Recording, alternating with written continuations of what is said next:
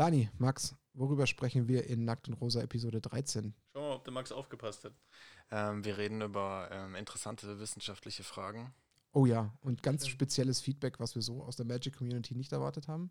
Genau, und das äh, trifft mich sehr persönlich, aber ähm, ich sag, spreche auch noch einen Dank aus an die Magic Community. Auf jeden Fall.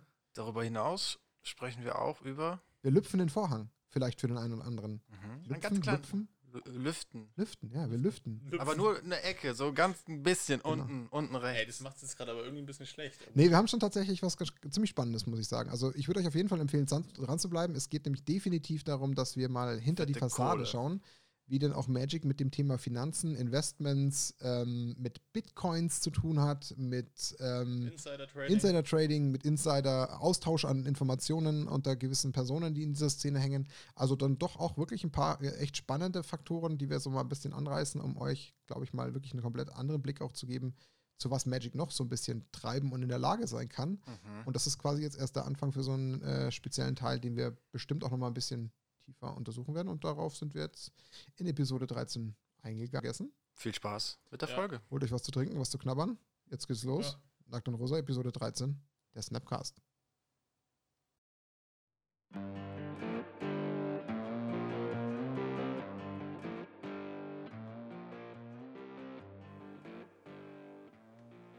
Hallo und herzlich willkommen. Hier ist Nackt und Rosa, der Snapcast mit Episode 13. Diesmal fehl ich nicht. Die hoffentlich nicht verflixte Episode 13. Das Das auch. stimmt. Ihr hört mehrere Sachen, die euch eventuell auffallen dürften, wenn ihr uns regelmäßig hört. Nummer eins ist, es dürfte sich qualitativ was verändert haben. Wir sind ein bisschen besser ausgestattet als bisher. Wir haben insgesamt mittlerweile drei Mikrofone Yay. und hoffen, dass ihr das zu spüren bekommt auf euren Öhrchen, sodass ihr das äh, volle Hörgenusserlebnis bekommt. Und dann habe ich die zwei Jungs im Keller sitzen. Das ist ja auch schon mal cool. Das klingt irgendwie komisch. Ja, ich habe die zwei im Keller. Je nachdem, wie sie performen, bleiben sie da oder sie dürfen wieder raus. Das entscheide ich noch. Ähm, noch performen. aber, hallo Dani, Wir sind absolut. Hi, grüß dich. hallo Max. Hi. So, die zwei sind an Bord. Wir haben wieder eine spannende Sendung vor uns. Diesmal auch wieder mit so ähm, Themen, die man vielleicht nicht so im allerüblichsten Magic-Podcast eventuell erwarten würde, aber sie haben Bezug zu Magic, deswegen finde ich sie spannend. Wobei der zweite große Block, okay, der ist schon sehr Ja, der ist schon, ja. Der hat schon. ja. Und der erste würde ich auch sagen. Der Das erste stimmt. Block. Also ähm, im Endeffekt ist es doch sehr Magic-lastig, wenn man drüber nachdenkt. Dann, äh, ja, aber die Diskussion drumherum ist vielleicht nicht so Magic-lastig. Das ist wohl wahr, ja. Ja. Aber ähm, da wir ja mittlerweile schon so ein vorgesprochenes Intro haben, was ja super ist, ähm, müssen wir die Agenda jetzt gar nicht mehr erwähnen. Wir können also direkt, können direkt starten. rein Ja. springen in Ihr wisst ja Thema. quasi, was jetzt kommt, weil wir haben es ja schon erzählt. Gerade eben. Ähm, ja, und dann würde ich doch mal sagen, ähm, Dani, der erste Punkt gehört wie der zweite auch dir. Du leitest Ja. heute im Endeffekt durchs Programm Genau. und Max Bin und ich heute- fragen einfach. Vielleicht blöd, vielleicht klug, das werden wir dann schon Vielleicht. rausfinden. Ansonsten, wenn Sie keine Fragen haben, dann hört ihr nur noch mich die Ja. ganze Zeit. ähm, Alright. genau, auf Aufnahme hast du schon gedrückt. Ich Ja, ich habe tatsächlich nur so die ersten 10 Sekunden von der Videoaufnahme vergessen, aber ist nicht so schlimm. Da lassen wir halt einfach dann unser Banner länger laufen. Dafür läuft die restliche Folge auf Video. Irgendeinen Fail muss es ja geben. Perfekt wollen wir ja nicht sein. Gut. Äh, ja, dann starte ich gleich mal mit dem ersten Themenblock, ähm, worüber wir sprechen. Und zwar ist es ähm, tatsächlich ein Themenblock, der mich persönlich betrifft. Und äh, keine Angst, ich oute mich nicht. Gibt auch nichts zu outen. Sondern es ist, ähm, es geht um meine Masterarbeit. Und meine Masterarbeit hängt mit Magic zusammen. Und ähm, ja, also ich habe, ich studiere Wirtschaftspsychologie, das hat vielleicht der eine oder andere schon mitbekommen, der fleißige Zuhörer, der auch vom Psychologie- Psychologie-Podcast dabei war. Und ich schreibe eine, auch meine Masterarbeit darüber, inwiefern quasi zum Beispiel Magic the Gathering ähm, süchtig macht. Also inwiefern eine Spielsucht entstehen kann. Und ähm, dann als zweiter Part ist noch dabei, das wäre ja auch irgendwie langweilig, wenn es nur die Sucht wäre, ist das Thema, ist das Thema die dunkle Tetrade. Also die dunkle Tetrade ist, sind Konstrukte aus der Psychologie, das sind ähm, subklinische Pers- Persönlichkeitsstörungen von Menschen. Das heißt, subklinisch bedeutet, dass es jetzt nicht irgendwie in einer, ähm, sag ich mal, in, in einer Gefahr. Du schaust so komisch, weil ich so ein bisschen rausche, gell? Ja, es geht eigentlich noch. Also Okay. ist, glaube ich, okay. Ist noch machbar. Okay, ja, ansonsten jetzt noch die Chance, dass wir neu anfangen. Nein, das ist in Ordnung. Okay. Da müssen die jetzt durch. Also, ähm, genau, es geht um subklinische Persönlich Persönlichkeitsstörungen. Das heißt, ähm, das geht um die Psychopathie, über, um den Narzissmus, um den Machiavellismus und den Sadismus. Ähm, ich glaube, die meisten können sich vielleicht was ähm, darunter vorstellen. Also Psychopathie ist psychopathisches Verhalten. Zum Beispiel hängt damit zusammen, ich betrachte Menschen als ähm, Objekte. Ich bin jetzt nicht unbedingt ähm, empathisch in großem Ausmaß. Ähm, Machiavellismus sagt, als Machiavellist, also ist jetzt mal grob zusammengefasst, es gibt auch sehr gute YouTube-Videos dazu. Äh, Machiavellismus ist, ähm, wenn ich berechnen bin. Also Machiavelli war ein Staatsmann in, in, Italien, der quasi über Leichen gegangen ist, um sein politisches Ziel zu erreichen. Deswegen daher kommt Machiavellismus. Ist tatsächlich jetzt in der klinischen Psychologie zum Beispiel gar nicht mal als Konstrukt anerkannt, aber spielt jetzt erstmal keine Rolle. Und äh, Narzissmus ist klar, kann sich jeder vorstellen, das ist halt der selbstverliebte äh, Mensch. Und Warum schaust du mich dabei so an? Ähm, ich habe versucht wegzuschauen, okay. aber. Aber ihr seht, ich bin selbstkritisch. Ja. Ähm, genau, wir werden, ich kann, kann ja auch die Ergebnisse von Martin im Speziellen ja, dann veröffentlichen. Bitte auswerten. dann werden wir sehen, ob da irgendwas Schlimmes ist. Ähm, und genau, und Sadismus, der letzte Punkt kann sich auch jeder vorstellen, das sind halt Menschen, die halt Neigung dazu haben oder Freude dran haben, anderen Leuten oder anderen Wesen weh zu tun. Wie kommt es jetzt in die Gesamtsituation Magic, äh, Wirtschaft? Wie kam das in Kombination zusammen? Genau, also die Persönlichkeitsstörungen, das sind vor, vor allem äh, die dunkle Tetrade, aber eher die dunkle Triade, ähm, sind Persönlichkeitsstörungen, die sehr viele Führungspersönlichkeiten haben. Also quasi Leute, die ähm, hoch in, in Unternehmen aufsteigen, viele Manager, Top-Manager haben sehr starke Neigungen in der dunklen Triade, Schrägstrich Tetrade. Und man muss sich das immer so vorstellen, jetzt, wenn, wenn jetzt zum Beispiel Sadismus-Neigung da herrscht, ist es nicht immer gleich, wie gesagt, eine klinische Neigung, sodass ich dann quasi, dass der ständig irgendwelche Katzen anzündet oder sowas, sondern es, es Witch's ist, Cauldron. sondern es ist halt einfach, äh, schaut zum Beispiel ultra gern so Splatter-Filme an und findet das irgendwie cool. Ähm, das kann auch schon ausreichen, äh, dass er eine leichte sadistische Neigung hat. Aber trotzdem, die Brücke zum Magic fehlt mir jetzt Ja, genau, komme ich okay. gleich dazu. Ah, okay. Und zwar ist es so, dass die, ähm, dass ich das Thema Sucht untersuche und ich glaube, das Thema Sucht und Magic, das dürfte uns jetzt eher bekannt sein, wo, wo die Brücke kommt. Und ähm, vor allem Süchtige haben auch sehr häufig Neigungen im Bereich der dunklen Triade. Okay. Und es gibt auch bereits schon Forschungen zu der ganzen Geschichte. Also ähm, aus Spanien gibt es quasi jemand, der das unter Star Wars, Star Wars hat auch ein Collectible Card Game, und der hat halt unter den Leuten, die Star Wars ähm, Sammelkarten spielen, ähm, untersucht und hat halt zum festgestellt, dass es eine Korrelation gibt zwischen quasi den, einen hohen Ausschlag in dem Suchtskala hatten und eine hohe Verbindung zum Machiavellismus. Weil ich muss bei diesen Strategiespielen natürlich viel nachdenken und ich muss auch irgendwie meinen Gegner mit allen Mitteln dazu zwingen, dass er halt verliert. Also dieses be stark Berechnende ist quasi mit drin. Und dementsprechend, und was noch dazu kommt, ich habe von der These her im Magic natürlich jetzt nicht also nicht viele zumindest, total dumme Leute. Jetzt gut, nach meiner Umfrage weiß ich noch nicht so ganz, aber ähm, ich habe dann im Magic sind in der Regel eigentlich gut verdienende Leute, die auch, sag ich mal, beruflich jetzt auch nicht ganz so ähm, ja, falsch liegen. Ist das ein Outcome aus dem Research, den du bisher gemacht hast, oder ist das einfach eine persönliche These? Ja, das gerade? ist eine, eine, persönliche These. Okay. Also der, der Hauptgrund, wie ich auf diese ganze Verknüpfung gekommen bin, ist tatsächlich, sind bestehende Forschungen zwischen Sucht und dunklen Triade und der, mein Kernausgangspunkt ist quasi die spanische Forschung, ähm, wo ich jetzt die Jahreszahl nicht mitgebracht habe, ähm, die halt quasi darauf eingeht, wie Sucht, dunkle Triade mit ähm, Sammelkartenspielen zusammenhängt. Ähm, das ganze Thema ist es, ähm, dieser Fragebogen, den ich dann kreiert habe, das ist eine quantitative Forschung, ähm, die ich dann statistisch auswerte bis, ähm, setzt sich dann aus diversen anderen Fragebögen zusammen. Das ist jetzt nichts, was ich mir ausgedacht habe. Also wo ich jetzt sage, ähm, ich frage jetzt mal ein paar Fragen und behaupte, wenn die jetzt gut beantwortet werden, dass es eine Sucht ist, sondern ähm, das sind tatsächlich, also der erste Part des Fragebogens besteht aus dem IGD SF20. Das ist ein ähm, validierter Fragebogen aus der Wissenschaft und der nach den DSM-5-Richtlinien quasi Sucht misst, in Spielsucht aber. Das heißt, das Einzige, was du gemacht hast, ist, du hast dir diese validierten, wissenschaftlich geprüften Fragen gen genommen und hast die Worte wie zum Beispiel Games oder so durch Magic ersetzt. Genau. Okay. Genau. Und das ist auch soweit in Ordnung. Ich habe die meisten Fragebögen gibt es auch auf Englisch, das habe ich sogar professionell übersetzen lassen ähm, ins Deutsche hinein, sodass da keine Verfälschung besteht. Und genauso bei der dunklen Triade und Tetrade, die Fragebögen, die damit dranhängen, das ist sogar noch die Light-Version gewesen. Also da gibt es noch viel krassere Fragen, was das angeht. Und das sind halt einfach, wie gesagt, die werden seit Jahren in der Wissenschaft so verwendet, um Neigungen festzustellen.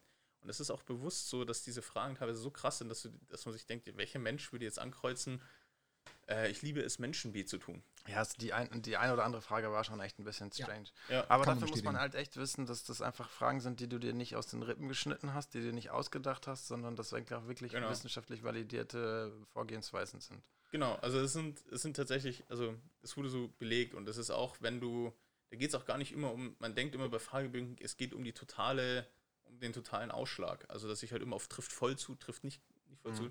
Das hat zum Beispiel bei der dunklen Triade Tetrade gar keine Bedeutung. Es geht tatsächlich um Tendenzen, die da Okay. gemessen werden. Also wenn ich dann nur ähm, diese, sag ich mal, nicht die Mitte, sondern eher weniger oder eher mehr, reicht schon aus, um eine gewisse Tendenz festzustellen. Ja, du kannst ja niemals absolute Aussagen damit sammeln. Das ist immer nur die, irgendwie die relative Richtung, Genau. in die der Befragte sich äh, entwickelt.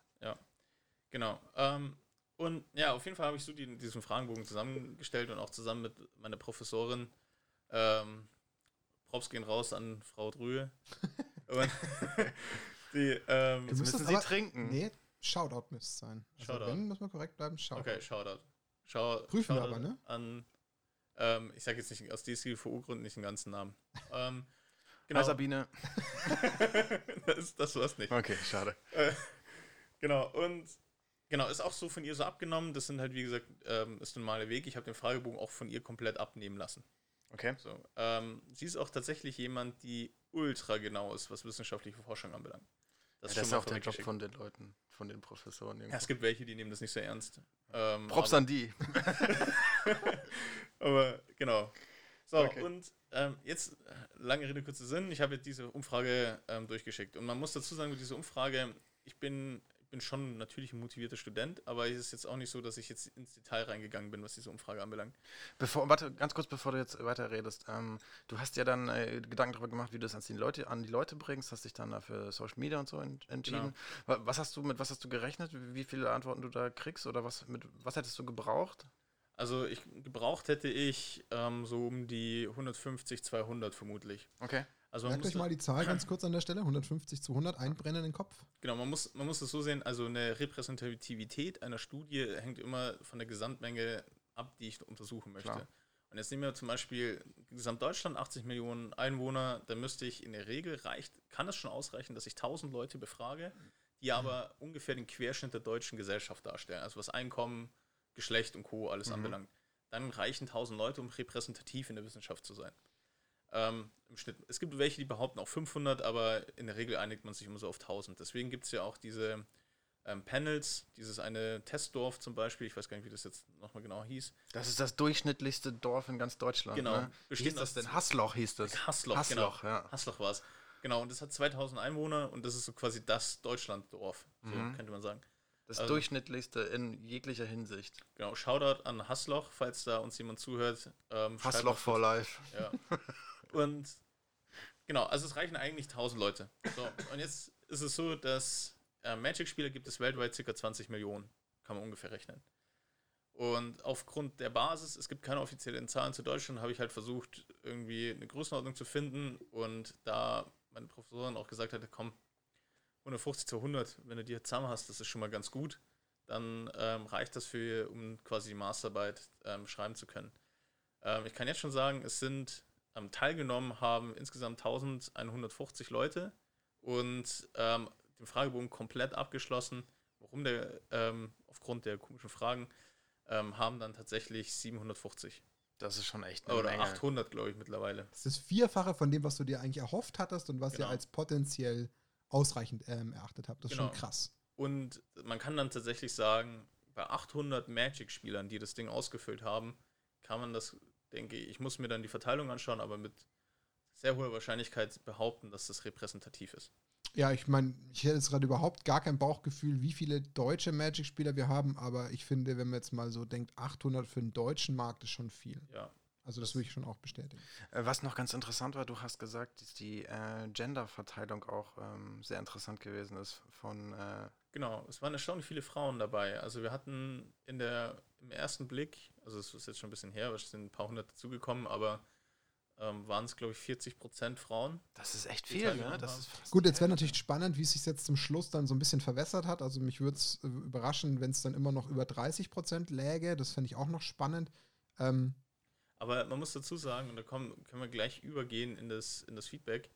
Ähm, ich habe von die weiblichen Teilnehmer habe ich teilweise sehr lobende Worte bekommen. Die haben sich sehr darüber gefreut über diese Umfrage. Da, die haben auch da hat auch keiner irgendwie was gemeckert, aber von den Männern gab es schon ganz schön ordentlich Gegenwind. Und ähm, da kommen wir eigentlich auch zu, zu dem Punkt, ähm, die, ich habe es ja auf Social Media geteilt, äh, auf WhatsApp und also in diversen Gruppen und, und auch, auch, bei Facebook. Genau, Social Media, Facebook, genau, und auch im MTG-Forum zum Beispiel. Ah, okay. Und das, im MTG-Forum hatte ich eigentlich so einen größten Gegenwind erwartet, weil ich von der einen Facebook-Gruppe schon wusste, die haben mir gesagt, hey, ich habe gesehen, du hast es in das Forum gepostet, da könnte knackig werden, da scheint ein, ein ziemlich harter Ton zu sein. Und da war es ganz interessant, das war sehr sachlich diskutiert dort, weil gleich direkt das zweite Kommentar drunter war, hey Leute, das ist ein ganz normaler Fragebogen, wie in der Psychologie verwendet wird. Okay, das ist natürlich schon mal unterstützend, wenn du da so einen Support bekommst. Genau. Und da muss man sagen, ich meine, ich kann da jetzt mal direkt mit eingreifen ich habe ja auch natürlich dann angefangen, die ganzen Facebook-Kommentare teilweise zu lesen. Mich hat sie wirklich, ehrlich gesagt, vom Stuhl gehauen. Jetzt glaube ich aber, weil ich dieses MTG-Forum, ähm, diesen Bereich oder diesen, diesen Passus von dir nicht kannte, den du jetzt gerade eben erst ja. erzählt hast, glaube was natürlich dir in dem Moment stark für so eine Diskussion und für den weiteren Verlauf an der Stelle geholfen hat, ist, dass natürlich du in so einem Forum die Posts besser verfolgen und nachlesen kannst. Mhm. Ja, du hast natürlich zwar schon auch an sich die Posts unter einem, einem Facebook-Beitrag, aber erstens blendet er ja irgendwie nach 10 schon wieder aus und dann musst du weitere aufklappen und so weiter und dann ja. verläuft sich das so. Ich glaube, da ist es halt so ein bisschen schwierig, dem ganzen Sachverhalt zu folgen. Und im Forum, da geht man in der Regel wirklich so peu à peu durch und dann ist natürlich sowas ein guter Support, der dich natürlich im Idealfall vielleicht genau in die Situation nicht schubst, dass du da in so eine fiese Gegenwind-Situation kommst, sondern da hast du halt erstmal jemanden, der dir erstmal so ein bisschen beiseite springt, was ja, ja schon mal hilfreich ist. Definitiv. Also ich habe auch bei Facebook versucht, bei den ersten Kommentaren, die natürlich irritiert waren, was ich auch vollkommen verstehen kann, weil es sind halt keine alltäglichen Fragen, die du da beantwortest. Also da stehen so Dinge drin, ich habe gerne Sex mit fremden Leuten und sowas.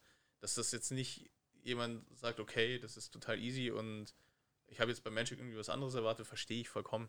Ja. Und da waren halt einige irritiert und das habe ich auch versucht zu kommentieren und habe da auch immer meine Begründungen und habe auch teilweise auch Links zu den jeweiligen Tests äh, mit, mit reingepostet.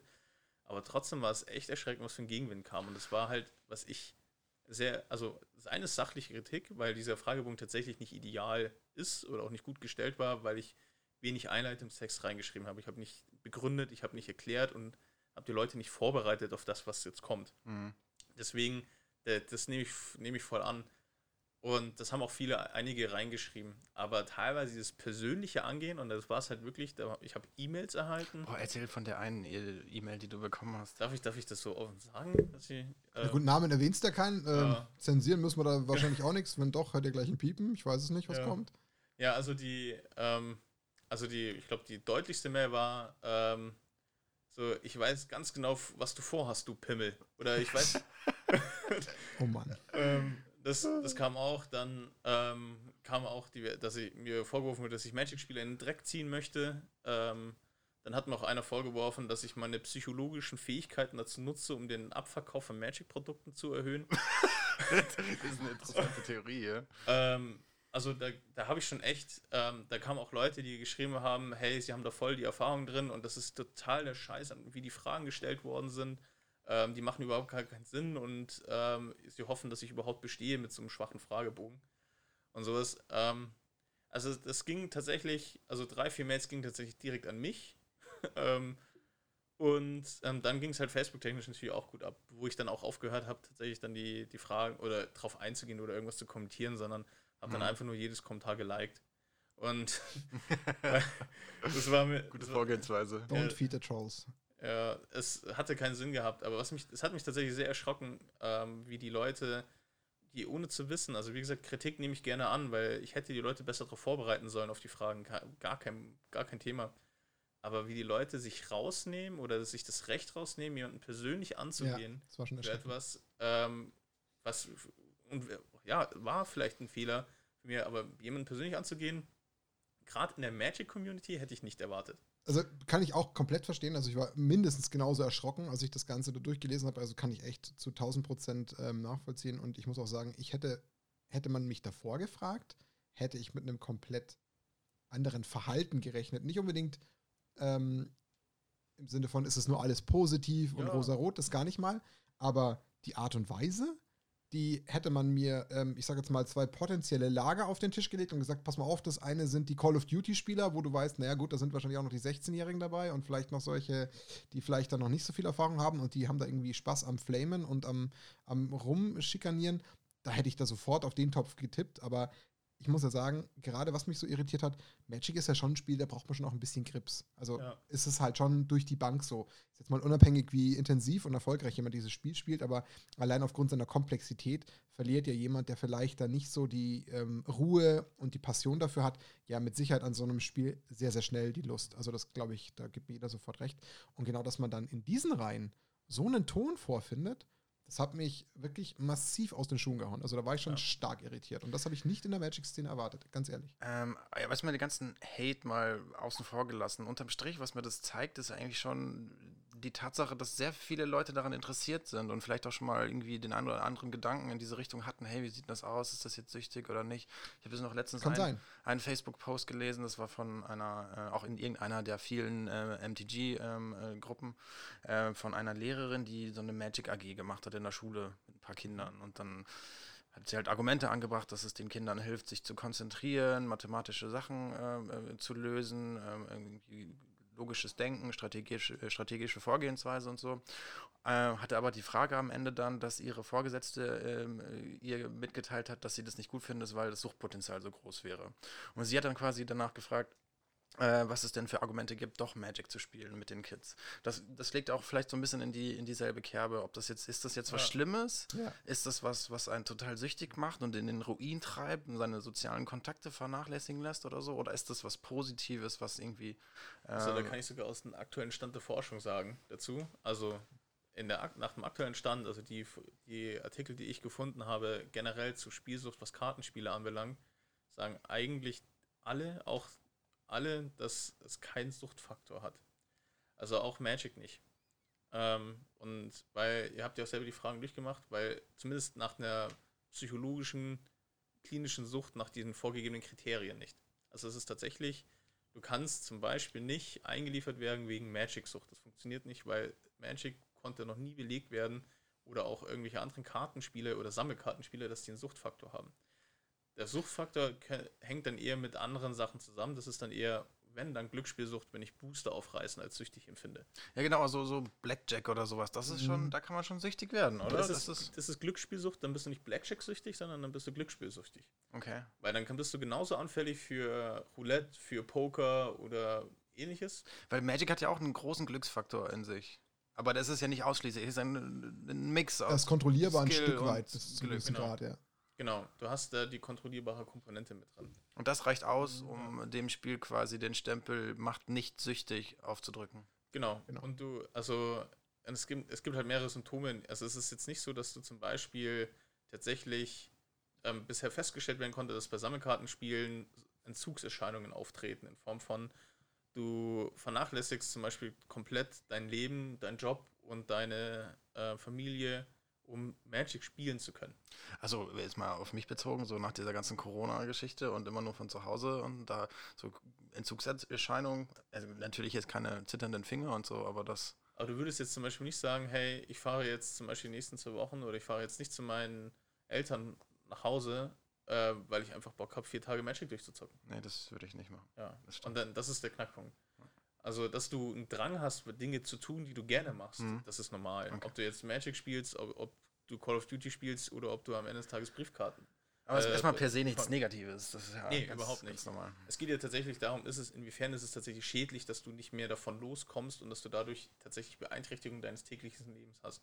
Und den, den haben halt, also konnte nicht in dem signifikanten Ausmaß festgestellt werden, dass man sagen konnte, Sammelkartenspiele machen süchtig. Deswegen gehe ich davon aus, dass in meiner Studie rauskommt, Magic macht nicht süchtig und es gibt, denke ich, mak äh, machiavellistische Tendenzen bei den Magic-Spielern. Das ist das, was ich Mhm. vermute.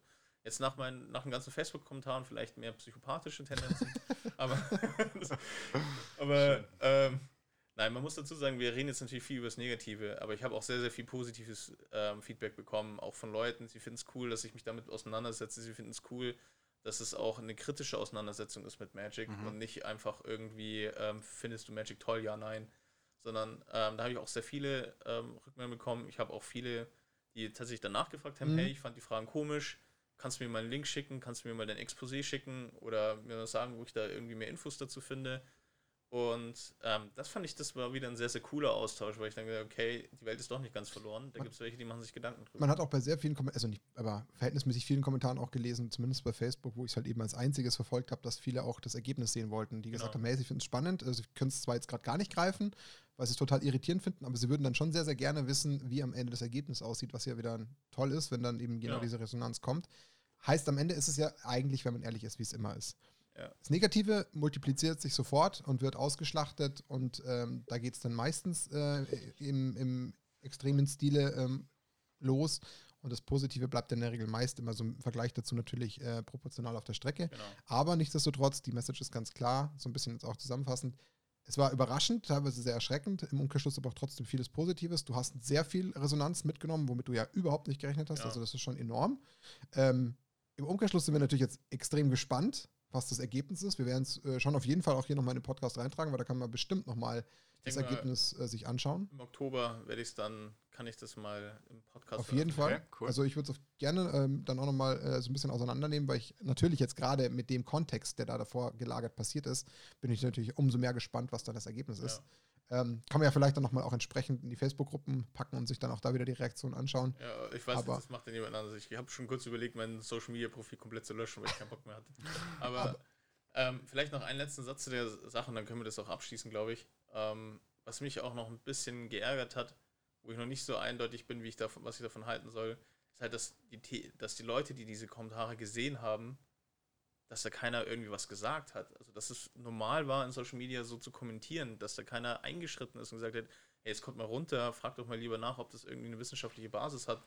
Oder, ähm, hey, so wollen wir doch nicht kommunizieren. Und das finde ich, gerade in der aktuellen Debatte, die wir grundsätzlich haben, wo man sich grundsätzlich auch sich selber hinterfragen sollte, weil ich habe früher auch nicht so drauf reagiert, weil ich nie betroffen war von so Shitstorm-mäßiges. Aber ich glaube, man sollte da tatsächlich jede, jeder Zuspruch und auch wenn der Zuspruch untergeht in den ganzen negativen Kommentaren, tut dem Empfänger gut. Also deswegen würde ich gerne einfach nochmal alle motivieren, zu sagen, wenn euch das auffällt, wenn irgendjemand in irgendwelchen Kommentaren zerstört oder persönlich angegangen wird, schreibt, schreibt was dagegen. Und auch wenn es untergeht und die Trolle sich nicht aufhalten lassen, derjenige rechnet euch das hoch an. Facebook Avengers. Ja, genau. Das macht auf jeden Fall Sinn. Genau. Aber ich glaube, ich erzwinge es nochmal ganz kurz, weil du es vorhin schon gesagt hattest, bevor wir angefangen haben aufzunehmen. Du wolltest ja eigentlich noch einen Dank aussprechen. Ja, genau. Also, äh, gut, dass du es nochmal gesagt hast. Man, man verliert, ja, man verliert sich da über den, genau, die negativen, negativen Dinge. Ja, also wirklich nochmal an alle, auch die tausend, die versucht haben, das auszufüllen oder ähm, die es dann nicht fertig gemacht haben, was auch vollkommen okay ist. Ähm, vielen Dank, dass ihr euch, dass ihr so ein großes Interesse dran habt und euch wirklich durchgebissen habt durch die Fragen, die halt echt nicht so einfach waren.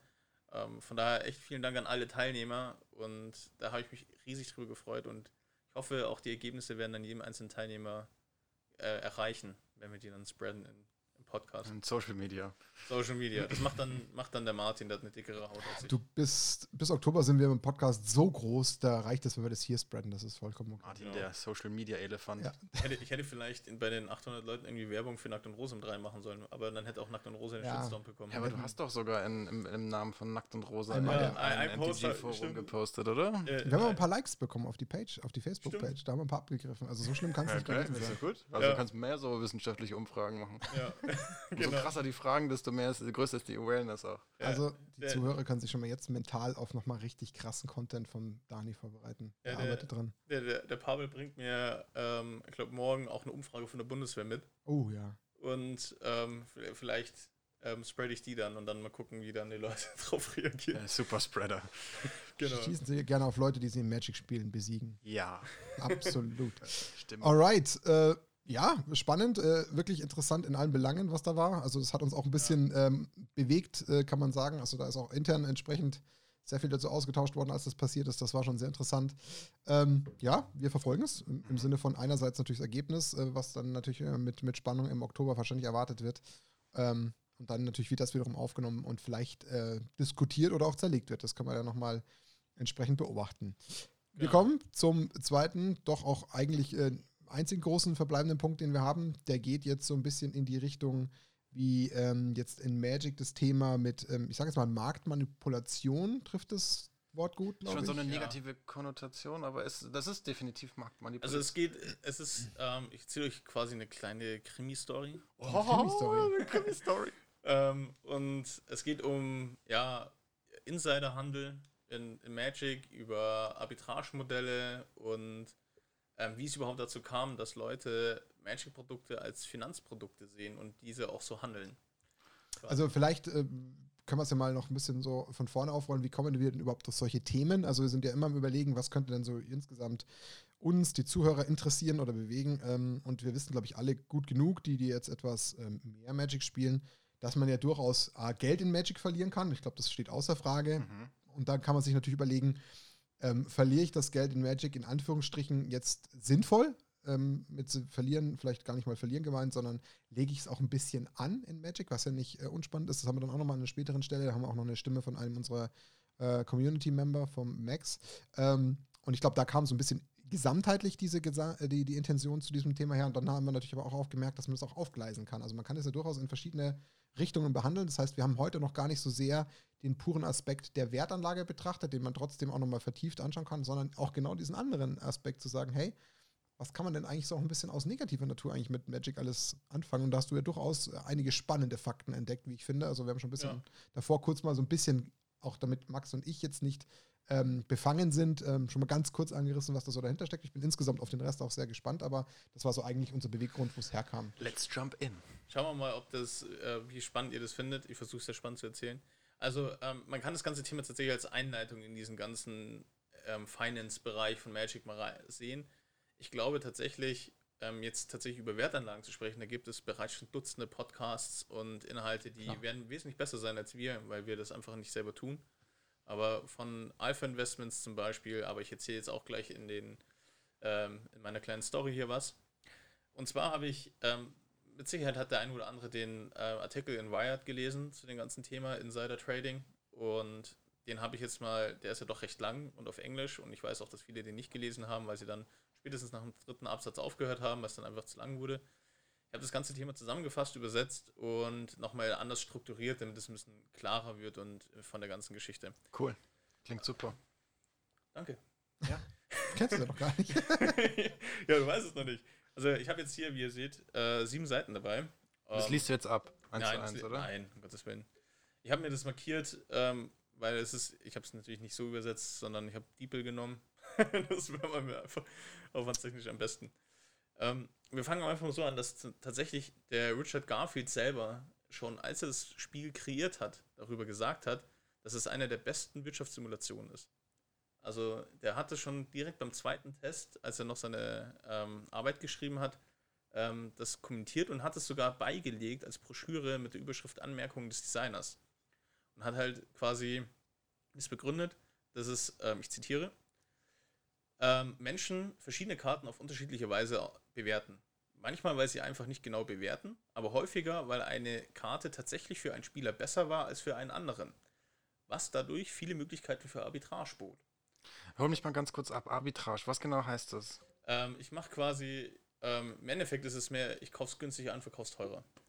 Okay. Und hole mir dadurch quasi die Marge oder die Arbitrage. Okay. So kann man das eigentlich ganz ähm, ähm, dumm sagen. Und weil, und das ist quasi, man spricht in der, in der Wirtschaft über ein asymmetrisches Modell, weil der andere andere Bewertungskriterien hat für das Produkt als ich. Mhm. Und dadurch, weil ich weiß, dass der andere Bewertungskriterien hat, dann habe hab ich eine Möglichkeit, eigentlich einen hohen Gewinn zu machen, weil ich, wenn ich nach dem monetären Wert gehe. Und jeder kennt das, der schon mal früher, wo es noch nicht MKM oder ähnliches gab, mal Karten getauscht hat und wo man sich denkt, ähm, ich habe zum Beispiel für Silvers ein halbes Deck hergegeben für das Rock Elemental. Ja, es kommt immer drauf an, was es dir wert ist, ne? Genau. Wie, wie sehr du etwas Emotionale haben Wert. möchtest, ja. Da ist ganz klar der emotionale Wert, den er ja meint. Jeder Ja, bewertet die Karte anders.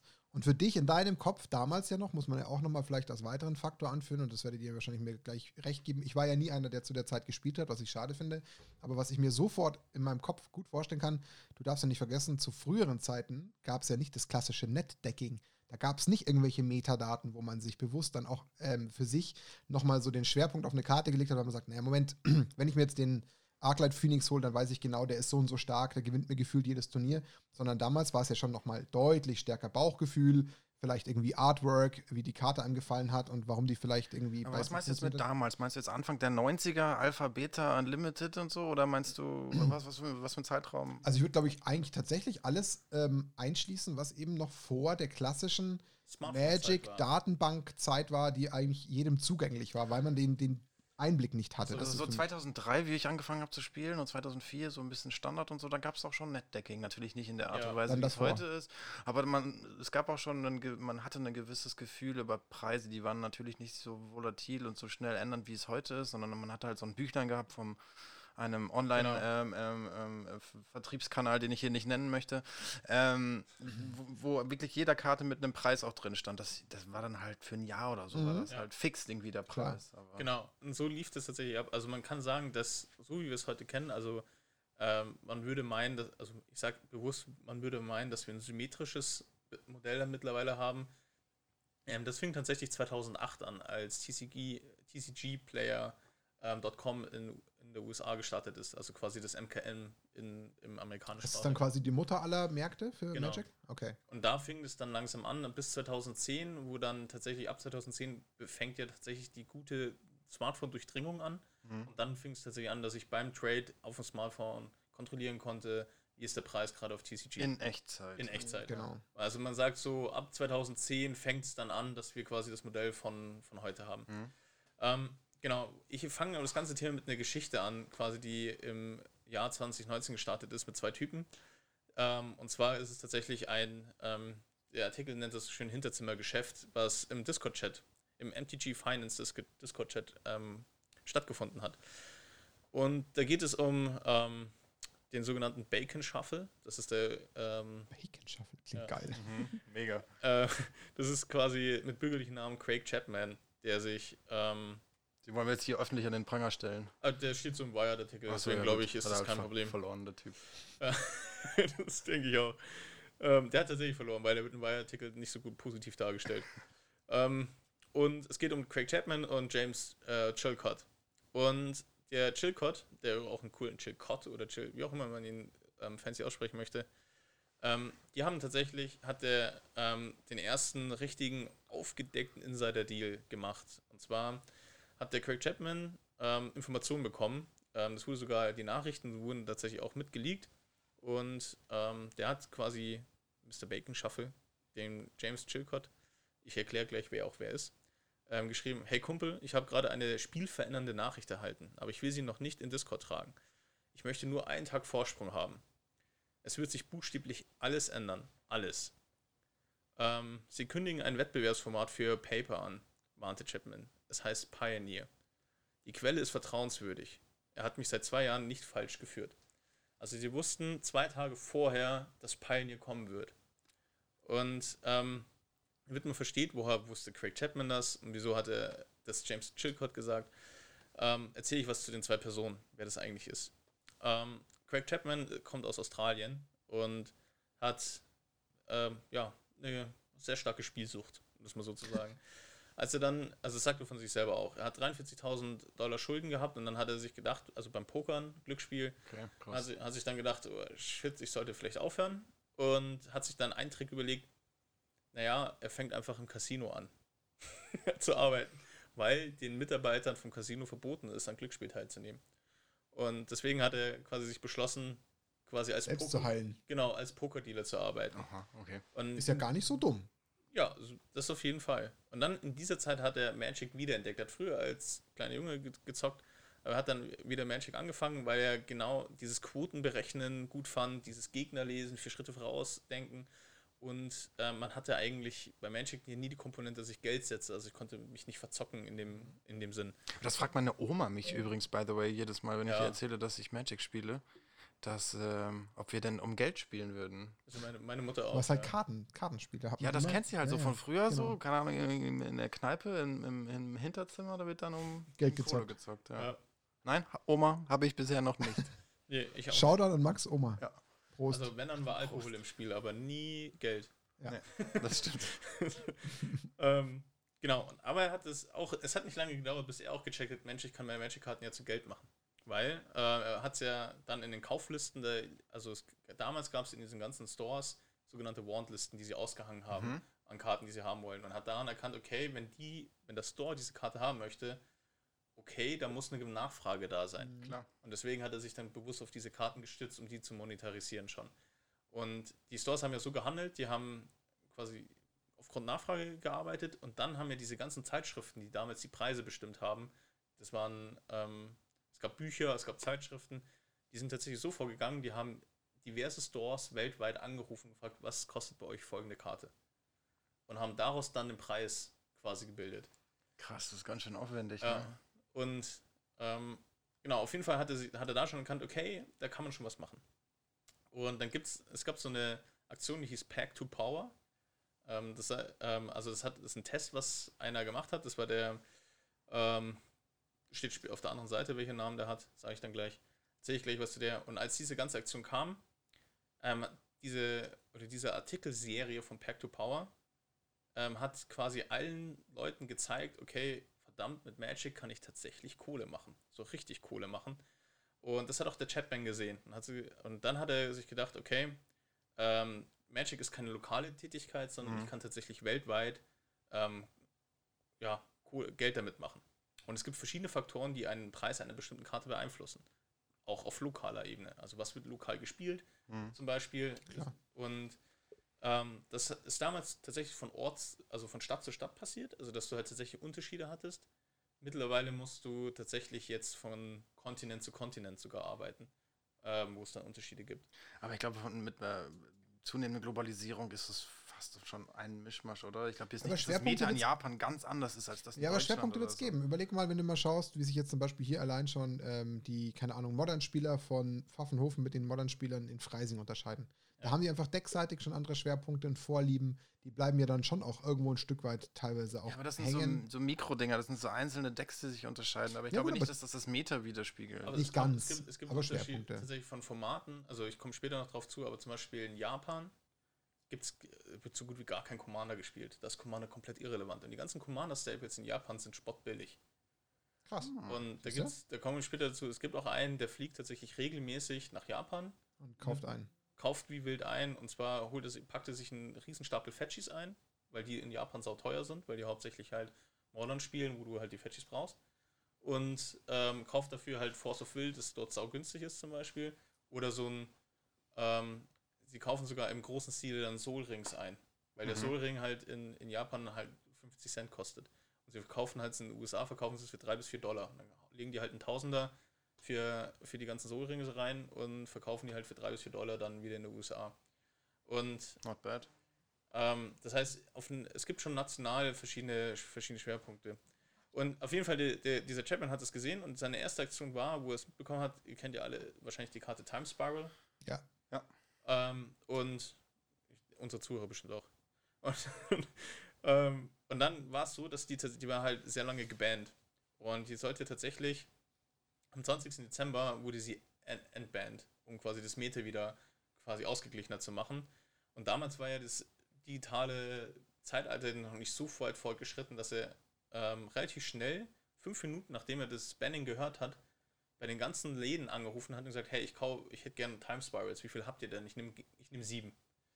Und ähm, dann hat er halt an der Ostküste von Australien ist er rumgefahren, dann hat leider hatten nicht mehr so viele da und dann hat er, ist er schnell online gegangen und hat dann bei den Stores noch per Mail ähm, die ganze Ostküste von Australien halt die Stores abgeklappert und dort die Time Spirals gekauft und hat die für einen Zehner bekommen und hat die halt dann später, waren, sind sie dann direkt nach dem Endband schon wieder auf 40, 50 Euro hochgestiegen.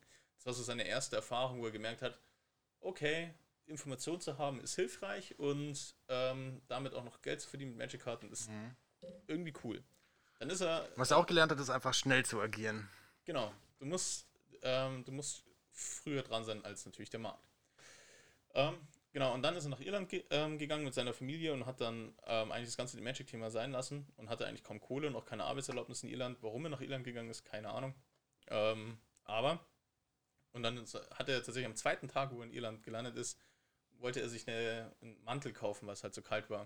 Und dann ist er zum Einkaufszentrum gegangen und hat sich gedacht, warum gehe ich jetzt in den Einkaufszentrum? Lass uns doch mal den Hobbystore dort reingucken, was es da so gibt. Und dann hat er schon aus der, durch die Vitrine, also durch die Schaufensterscheibe gesehen, ach guck mal, da ist ein Typ, der hatte lauter so Ordner, weil früher war es auch noch so, dass du die ganzen, jetzt mittlerweile hat ja jeder Terminals, aber die hatten tatsächlich Ordner hinter dem Tresen, wo du halt durchgucken konntest. Und dann hat er gesehen, okay, da hat er echt ein netten, nettes Zeug drin. Und dann hat er was einen Haufen alter Missprints gesehen. Und das war quasi so der Startpunkt der Missprint-Geschichte, äh, dass mhm. die tatsächlich viel Geld bringen. Und hat dann gesehen, okay, der möchte für alles einen Tausender haben und den Gesamtwert hat es von 2000 Dollar. Und dann ist er sofort wieder in Irland eingestiegen, hat sich irgendwo 2000 Dollar zusammengekratzt und äh, 1000 Dollar zusammengekratzt und hat es dann verhökert und hat dann tatsächlich ähm, 2000, bis, von 2015 bis 2017 ausschließlich nur vom Magic Trading gelebt und seine Familie ernährt. Wow. Hat er es dann online gemacht oder wie hat er es gemacht? Der tatsächlich, da lief noch sehr, sehr viel lokal und über Connections. Und das ist eigentlich so der Hauptpunkt, ähm, dass diese ganze, wirklich diese Hardcore Magic Brokers sehr stark vernetzt sind. Okay. Was das, was das angeht. Ähm, genau. Und ansonsten, das ging dann so weit, dass er halt dann sich immer mehr einen Ruf aufgebaut hat und er tatsächlich den Ruf hatte, dass, dass er ein, ein Mann ist, der gerne anderen Leuten Gefallen tut ähm, damit sie ein gutes Geschäft abschließen. Und so war es tatsächlich so, dass er teilweise schon für Tipps oder für, für Kurierdienste oder Dings Geld bekommen hat. Ähm, da hat er sogar einmal 9200 Euro, äh, Dollar damals bekommen, einfach nur. Für eine Information. Für Information oder halt für, für das Abwickeln des Geschäfts. Und auch ihm wurde auch teilweise mal so ein zehntägiger All-Inclusive Strandurlaub in Spanien mit Familie zu, zu In Magic in der Magic-Umwelt, weil er da Handeln genau. etc. verstanden hat und genau. den Markt lesen konnte und Insider-Informationen hatte, hat genau. er dafür 9200 Dollar bekommen genau. oder so einen 10-Tage-Trip ja. von irgendjemandem, der ihm das dafür gezahlt hat. Genau. Mhm. What the fuck? Ähm, und das ist so die Geschichte von Chapman. So, und der hat, war also grundsätzlich ein gut vernetzter Typ einfach. Und der ähm, Jetzt kommen wir zum Chilcott, weil der ist einer der, der Koryphäen und das ist einer der wichtigsten Personen in diesem ganzen MTG Finance Bereich. Der hat auch, ähm, der hat eine Webseite, MTG Price, ähm, hat einen Podcast, MTG Fast Finance zum Beispiel, mhm. und hat eine eigene Discord-Gruppe namens Pro Trader, ähm, die übrigens nicht kostenlos ist. Also man kann da nicht einfach dran teilnehmen. Klassiker. Ähm, genau. Und der, also die ziehen alle darauf an, dass halt die Spieler ähm, quasi den Wert ihrer Sammlung mehr oder weniger maximieren können. Und der ist tatsächlich ein Unternehmer, der ist auch ein bekannter Investor. Also der. Ähm, ist er auch Australier? Nee, der ist, äh, weiß ich gar nicht, ich glaube nicht, dass er Australier ist.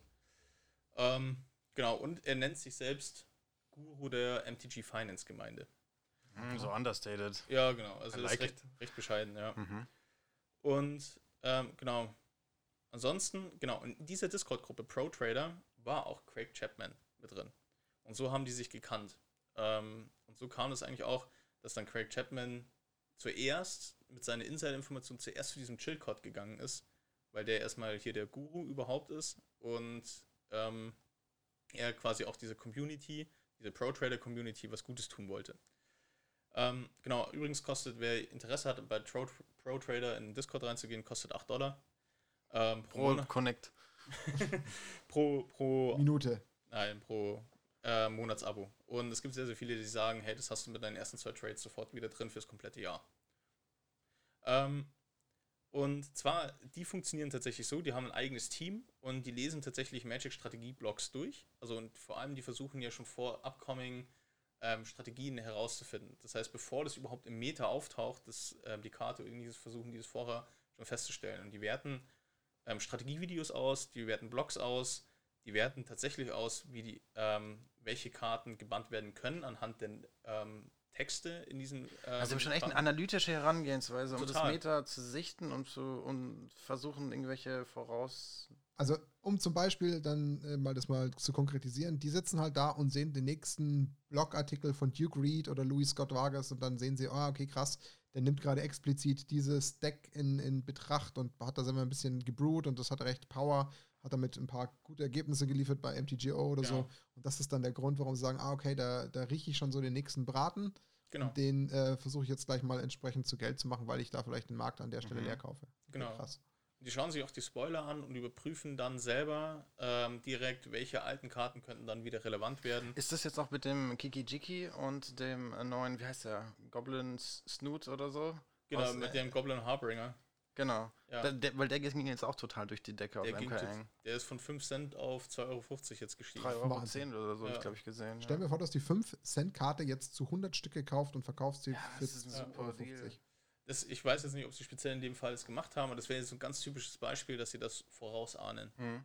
Ähm, tatsächlich. Und die haben so auch eigene, also die erklären dir auch in diesem Discord, wie du deinen eigenen Spec-Score nennen sie das. Also quasi dein Score, welche Karte könnte pieken in nächster Zeit, berechnen kannst. Ähm, genau, und die haben auch tatsächlich, ähm, screenen die auch YouTube und äh, YouTubers und Twitch-Streamer und so weiter. Und da gibt es auch den Verdacht tatsächlich, dass die auch bewusst quasi Influencer nutzen, um Karten zu hypen, um daraus wieder dann, Klar, weil es ein unregulierter Markt ist, kannst du das eigentlich Ja, der Ähm, Gedanke liegt nahe. Und solche Leaks, so wie es jetzt mit Pioneer passiert ist, ähm, sind eigentlich eher selten und sind laut nach seiner Aussage auch, überprüfen sie die wirklich rigoros. Also sie schauen diverse Rumors in allen diversen Foren an, um wirklich diese Leaks dann tatsächlich zu überprüfen. Aber um den Kreis nochmal zu schließen, du hast eben schon damit angefangen. Ja, hey Buddy, ich habe hier Informationen und äh, das Einzige, was ich Ja. brauche, ist Zeit oder sowas. genau, ich komme noch zum Ablauf des Okay, Ganzen. okay, genau. Weil ich glaube, das wü- würde an dieser Stelle gerade Sinn ergeben, oder? Ähm, ich bin gleich fertig und dann kommt direkt der Ablauf danach. Okay. Ähm, es ist tatsächlich, glaube ich, ganz wichtig, um die, die Menschen zu verstehen, weil die Mhm. kommen, tauchen immer wieder in diese Geschichte auf und es zeigt, dass die tatsächlich sehr, sehr wichtige Leute in diesem Finance-Bereich sind. Ähm, also Krimi und so, gell? ja, alles gut. Ähm, also der Chilcott ist ja aber nicht jemand, der irgendwie ein Kapitalist ist und jetzt unbedingt Geld generieren möchte, sondern aus seiner Meinung nach, ich zitiere, ähm, ist ja die Ökonomie der, von Magic ist darauf ausgelegt, Geld aus Brieftaschen der Menschen zu saugen. Ähm, True. das, deswegen sagt er, es obliegt den durchschnittlichen Spieler, die Grundlagen der Wirtschaft zu verstehen, damit er das Spiel billiger spielen kann.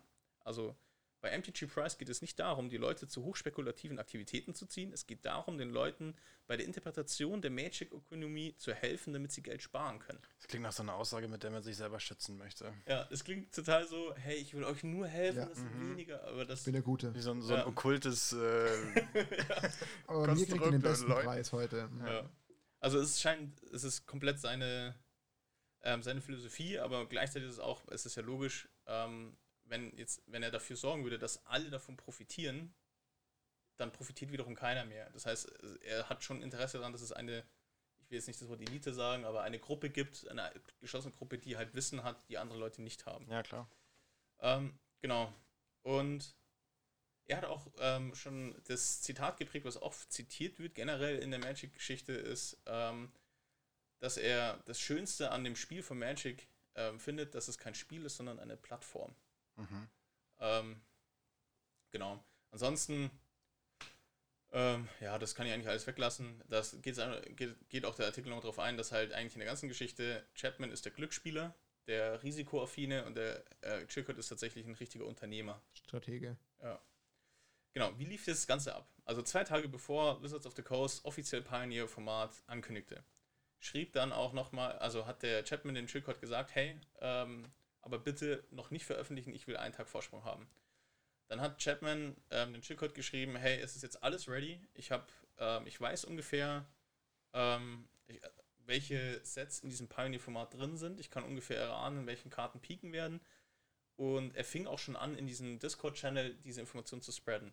Das hat dem Chillcode überhaupt nicht gefallen.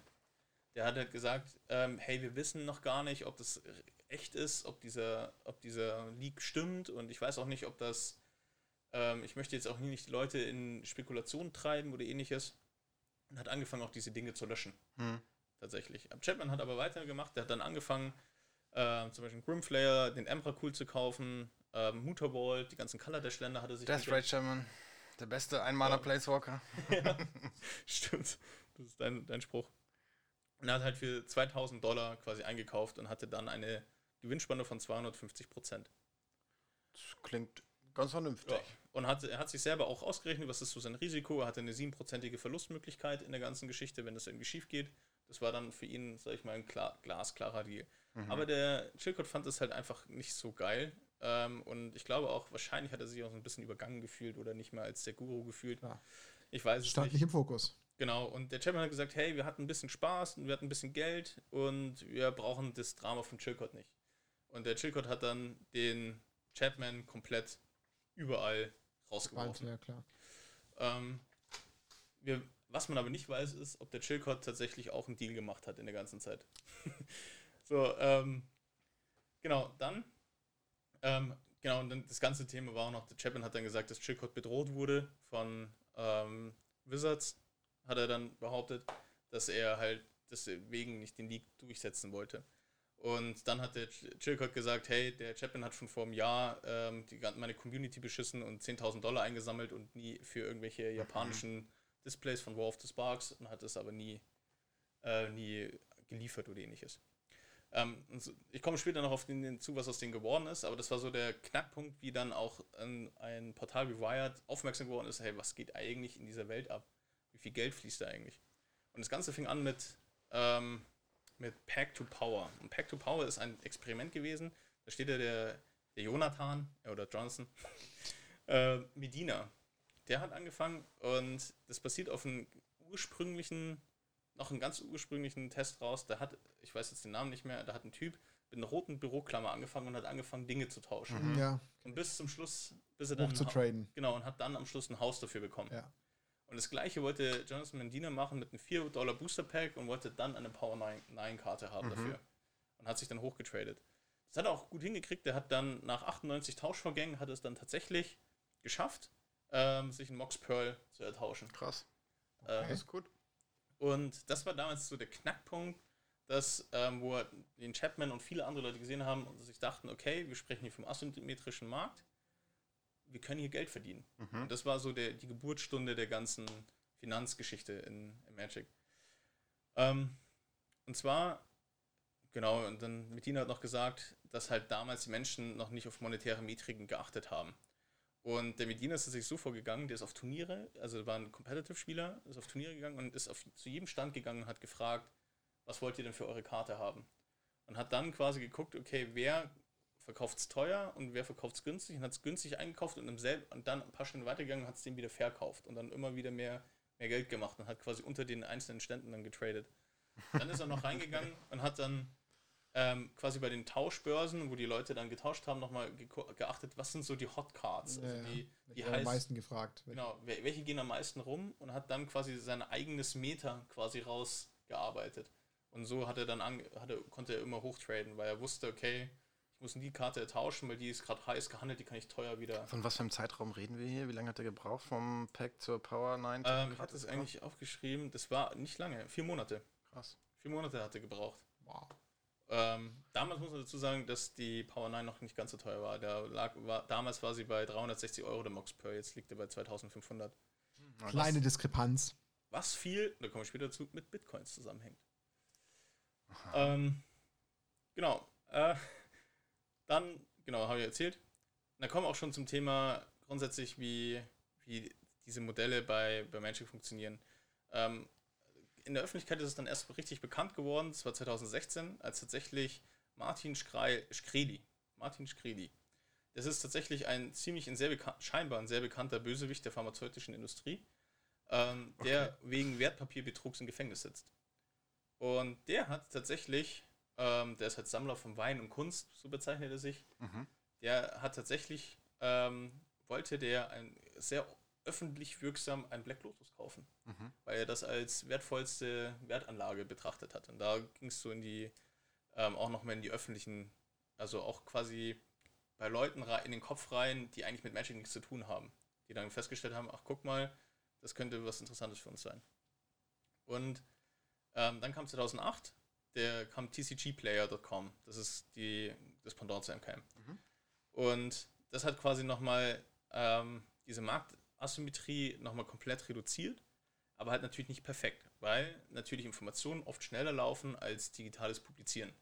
Und deswegen konnten da auch noch rel relativ viele gute Gewinne machen, weil sie zum Beispiel als Store früher vom Wizards Informationen bekommen haben und so weiter und so fort. Das ist jetzt auch nicht mehr so. Wizards sind da auf jeden Fall sehr viel Rücksicht und wie wir auch gerade merken, sind die gerade sehr daran interessiert, von diesem Sekundärmarkt zu profitieren. Mhm. Ähm, und dann gibt's, und dann äh, haben sie in diesem Artikel auch nochmal zwei tatsächlich Topseller, also die sich als High-End Magic Trader bezeichnen, ähm, auch nochmal interviewt und gefragt, wie es die so machen. Und die haben halt tatsächlich, da kommt diese Japan-Geschichte, und die reisen tatsächlich regelmäßig nach Japan und verkaufen dort ähm, ihre ähm, ja, Fetchies. Mhm. Und allein mit dem Verkauf der Fetchies haben sie ein gutes Budget und die eigene Japan-Reise schon finanziert. Und dann sind sie, ähm, gehen sie halt tatsächlich rein, kaufen sich halt viele Force of Wills, weil die halt da in Japan sehr günstig sind. Und halt tatsächlich ist der, der Shit der Soul Ring. Die kaufen halt dort für einen Dollar den englischen Soul Ring, 50 Cent kostet der japanische. Und kaufen dort halt dann für das ganze Geld, was sie dort auch generiert haben mit dem den äh, mit den Fetchies, ähm, ähm, kaufen sie dort einfach nur Soulrings wie blöd. Aber irgendwann muss doch auch das ausgeschöpft sein, weil wenn irgendwann du, ist der Soulring-Markt ja auch gesättigt, Ja genau, oder? weil gerade wie du ja sagst, was ich mir halt nicht logisch herleiten kann, wenn da drüben der japanische Markt zum Beispiel überhaupt kein Interesse an äh, Commander hat, dann ist ja für mich sowas gerade wie der Soul Ring eigentlich völlig obsolet. Dann ist der ja, wie ja. du schon sagst, wenn die den irgendwie massenhaft einkaufen, also entweder sind da so unfassbar viele Magic-Spieler und die schaffen gar nicht hinterher zu kommen mit dem Nachkaufen, okay, maybe. Aber irgendwann muss doch auch das Ding trocken sein. Mit Sicherheit. Also die Frage, da steht jetzt nicht drin, wie oft sie es getan haben. Okay. Also was sie halt auch noch ähm, genannt haben, ist natürlich der Cyclonic Rift, der bei in Japan halt auch keine große Rolle spielt, der 300 Yen kostet. Ich weiß gar nicht, was das umgerechnet ist. Also Interessant, warum spielt ein Cyclonic Rift? Weil, weil, er, weil er ein Commander-Staple ist, ja, weil die kein Commander genau. zocken. Das ist einfach der Grund dafür, oder? Genau. Die, die kaufen dort hauptsächlich Commander-Staple und in der USA kriegen sie den für 20 Dollar mhm. los, mittlerweile sogar 40 Dollar. Also ich kenne kenn noch jemanden von früher, der, der hat das auch ähnlich gemacht, auch mit Japan. Der hat halt deutsche Foils mit nach Japan genommen und sie da vertickt. Weil das ist ungefähr für die Japaner ja. dann wie für uns japanische Foils. Ja. Und ja. genau umgedreht halt genau dasselbe. Und damit hat er sich auch ein bisschen Geld verdient. Ja, ich glaube, das, ähm, da gibt es echt einige, die darüber fliegen. Und wichtig ist halt, dass du das Geld halt vor Ort machst und nur Karten rüberschiffst, damit du halt keinen Stress mit dem Zoll kriegst. Mhm. Und dann haben sie noch im Artikel gefragt, ja, und wie läuft das steuertechnisch? Und dann hat er nur gesagt, dann müssen Sie meinen Steuerberater fragen. Okay, die Antwort ist relativ ja. deutlich. Ähm, genau, und was halt immer noch der Fall ist und was auch jetzt noch der Fall ist und was eigentlich diese ganze Geschichte mit dem, mit diesem internationalen Trading ähm, zeigt, du hast halt immer noch sehr lokale äh, Gegebenheiten, die greifen. Selbst immer noch in dieser digitalen Welt, wo MKM oder TCG in Das erwartet man gar nicht so in so einer globalisierten Welt, wo alles miteinander verbunden ist. Aber okay, ja, klar. Ich, ja. Weil der Versand einer 5-Dollar-Karte ist halt immer noch dann ein Fünftel des Werts ja. dieser Karte und das ist halt vielen gar nicht mehr wert. Mhm. Deswegen konzentriert sich das tatsächlich noch viel lokaler, als man das eigentlich vermutet. Mhm. Und das merkt ihr auch an den Secret Layers, die jetzt aus Amerika, da zahlst halt allein 40 Euro einfach noch plus, nur damit halt der Zoll durchgeht und Versand irgendwie hinhaut. Wow. Und ähm, da, da ist es halt schon noch so, dass du dann lokale Gegebenheiten hast, die, die immer noch greifen und die halt immer noch ausgenutzt werden können für, für Trading zum Beispiel. Ähm, also das heißt, Leute, wir sollten nach Japan. Ja, lass mal noch zusammen nach Japan. Ja, lass uns jetzt den Podcast fertig machen. Ich meine, jetzt haben wir schon eine Stunde drauf. Jetzt fünf Minuten. Ja, ich bin mit dem Auto hier. Ich kann gleich fahren ja, zum okay, Flughafen. Ich buche mal kurz die Tickets. Ja, okay. ja, also ich bin auch schon, ich bin bald durch. Ja. Angst, ich wir sind ja bald in Japan, da stört es keinen mehr. Ich hätte echt mal ähm, Bock auf Japan. Ja, cool. Also Damit nimmt alle eure deutschen Foils, die ihr habt. Schickt uns die. Ja, in den USA gehen die auch total gut, die deutschen Foils. Er kann ja dann nach Japan, nach USA fliegen. Vor allem, weil die europäisch gedruckten Karten sich nicht so curlen wie die amerikanischen. Mhm. Und deswegen haben die echt Bock drauf, wenn die in Belgien gedruckt sind. Die ich glaube, die europäisch gedruckten, also die in Belgien gedruckten Karten, ja. sind eben qualitativ die hochwertigsten. technisch die auch, besten, oder? Auch, aber das gleich, wird sich immer mehr angleichen. Okay. die Produktion werden immer schlechter gemacht. Die werden immer schlechter, ja. Also die machen die extra schlecht, damit sie der amerikanischen Qualität entsprechen. Ja. Die ja, halt Leute an die biegen die. Okay, verstehe. Es ist schlichtweg einfach günstiger. Von der. Ähm, back, back, to Story. Genau. Ähm, was, auch noch, was auch noch eine Rolle spielt, was ich vorher schon erwähnt habe, ist quasi gerade bei den, bei den Powerkarten, ähm, es ist tatsächlich diese ganze Bitcoin-Geschichte, die hochkam. Also als Bitcoin richtig groß wurde, fing es auch tatsächlich an, schon ähm, gleichzeitig diese Bitcoins in Magic-Karten zu investieren, weil es sind halt Güter. Also wer fing an, Bitcoins in Magic-Karten zu investieren? Mehr Leute, die halt Bitcoins ah, hatten. okay, einfach Ja. Leute. Die, ähm, und weil das Geld halt, also Bitcoins sind ja eh total anonym und wenn ich die auch noch in Magic-Karten investiere über einen, sag ich mal, Sekundärmarkt, der nicht reguliert ist, hey, dann ist es komplett von A bis Z hinten durch. Hat ja schon was Charakter von Geldwäsche. Genau, also das ist auch tatsächlich, ähm, wovon viele ausgehen, dass sehr viele Drogengelder in Magic-Karten geflossen sind. Und Ja, klar. als dann die Bitcoins richtig ähm, hochgingen, also äh, die 17 Doll- 17.000 Dollar Marke erreicht haben, dann fing es richtig an, dass die Händler auch gemerkt haben, die Nachfrage nach Power 9, Power 9 steigt massiv. Weil dann kamen so Anfragen, hey, wie viele Black Lotus hast du denn gerade liegen? Alpha Black Lotus. Und damals waren sie noch 16.000 Dollar wert. Standardfrage. Und dann hat der eine, dann, es hat der eine von äh, ABU Games ähm, erzählt, er hat gesagt, ja, ich habe drei Stück. Dann hat der andere gesagt, wie viel, wie viel Rabatt kriege ich, wenn ich alle drei nehme? Und dann hat der ABU Games gesagt, gerade die Bitcoins sind gerade oben, ich gebe dir gar keinen Rabatt. Und dann hat er ähm, fünf Minuten später nochmal angerufen, okay, ich nehme sie alle drei. Und, halt den ähm, Preis erhöht. Da, und so sind diese Power 9 Karten auf einmal so massiv in die Höhe geschossen, weil auf einmal die ganzen Bitcoin-Leute angefangen haben, ihr Ja. Geld in die, in die Power 9 zu investieren. Weil es einfach die sicherste Anlage war, das ist Mhm. immer stets wertstabil geblieben. Weil Reserved List. Ja, und kein Mensch hat diesen Kauf nachvollziehen können. Also mein Geld war quasi schön gewaschen, Ja. eigentlich. Und Wow. ähm, Was für Möglichkeiten das hat. Das ist schon Wahnsinn. Absurd ein bisschen. Ja, das, Das ist ist absurd. Es fing auch tatsächlich an, die am Anfang, das ist ganz am Anfang, diese ganzen Bitcoin-Area, äh, Area, ähm, Bitcoin, weiß Ära? schon, Ära, genau. ähm, gab es auch die Trading-Plattform, die damals 70% aller Bitcoin-Trades abgehandelt hat, das war M äh, MT, mt.gox, also ich kenne kenn mich da nicht. MTG, hm, das kommt mir irgendwie bekannt vor. Genau, das hieß auch Magic the Gathering Online Exchange. Aha. Ja. Und zwar war tatsächlich der Betreiber dieser Plattform wollte eigentlich ursprünglich eine Magic ähm, Exchange Plattform machen und hat dann, dann kam gerade Bitcoin hoch und hat das schnell als auf Bitcoin geswitcht. Aber ähm, Magic und Bitcoin sind tatsächlich immer sehr, sehr eng miteinander verknüpft gewesen. Das war mir gar nicht so bewusst vorher, aber es, äh, es ergibt echt Sinn, wenn man mal so Klar, also den Background ist beleuchtet. absolut Ne? äh, nachvollziehbar, ähm, wie man das so umdrehen kann. Also kann ich durchaus folgen. Ja, und es sind halt, das ist schon ein ganz wichtiger Punkt, es sind auch Magic-Karten sind ist, ähm, momentan die einzige, also die wertstabilste Anlage, die auch nicht besteuert wird. Also du hast, Ja. du hast keine Investitionssteuern oder ähnliches. Du, zahlst bei einem Verkauf keinerlei äh, Steuern wie bei Aktien oder dergleichen. Das Gar ist nichts. natürlich gar Ja. nicht so blöd. Und deswegen ist es, und dann haben, jetzt gibt es auch noch ganz aktuell, ähm, jetzt als Covid-19 jetzt gekommen ist, dann haben ja viele darauf spekuliert, dass die Magic-Karten massiv fallen, weil halt, Ich habe es tatsächlich auch erwartet, bin ich ganz ehrlich. Ich hatte tatsächlich eine lange Zeit irgendwie den Glauben, habe es aber dann zeitlich be also begründet nicht verfolgt. Ich hatte für mich schon gedacht, naja, wenn es jetzt da einigen Menschen echt, ich sage jetzt mal, schlecht geht, jobtechnisch etc., egal ob das jetzt hier ist, wo es vielleicht noch äh, stärker ausgeprägt sein könnte, ohne dass ich es jetzt äh, nachgewiesen habe. Ich glaube tatsächlich, dass es sich vielleicht in Amerika deutlich niederschlagen könnte.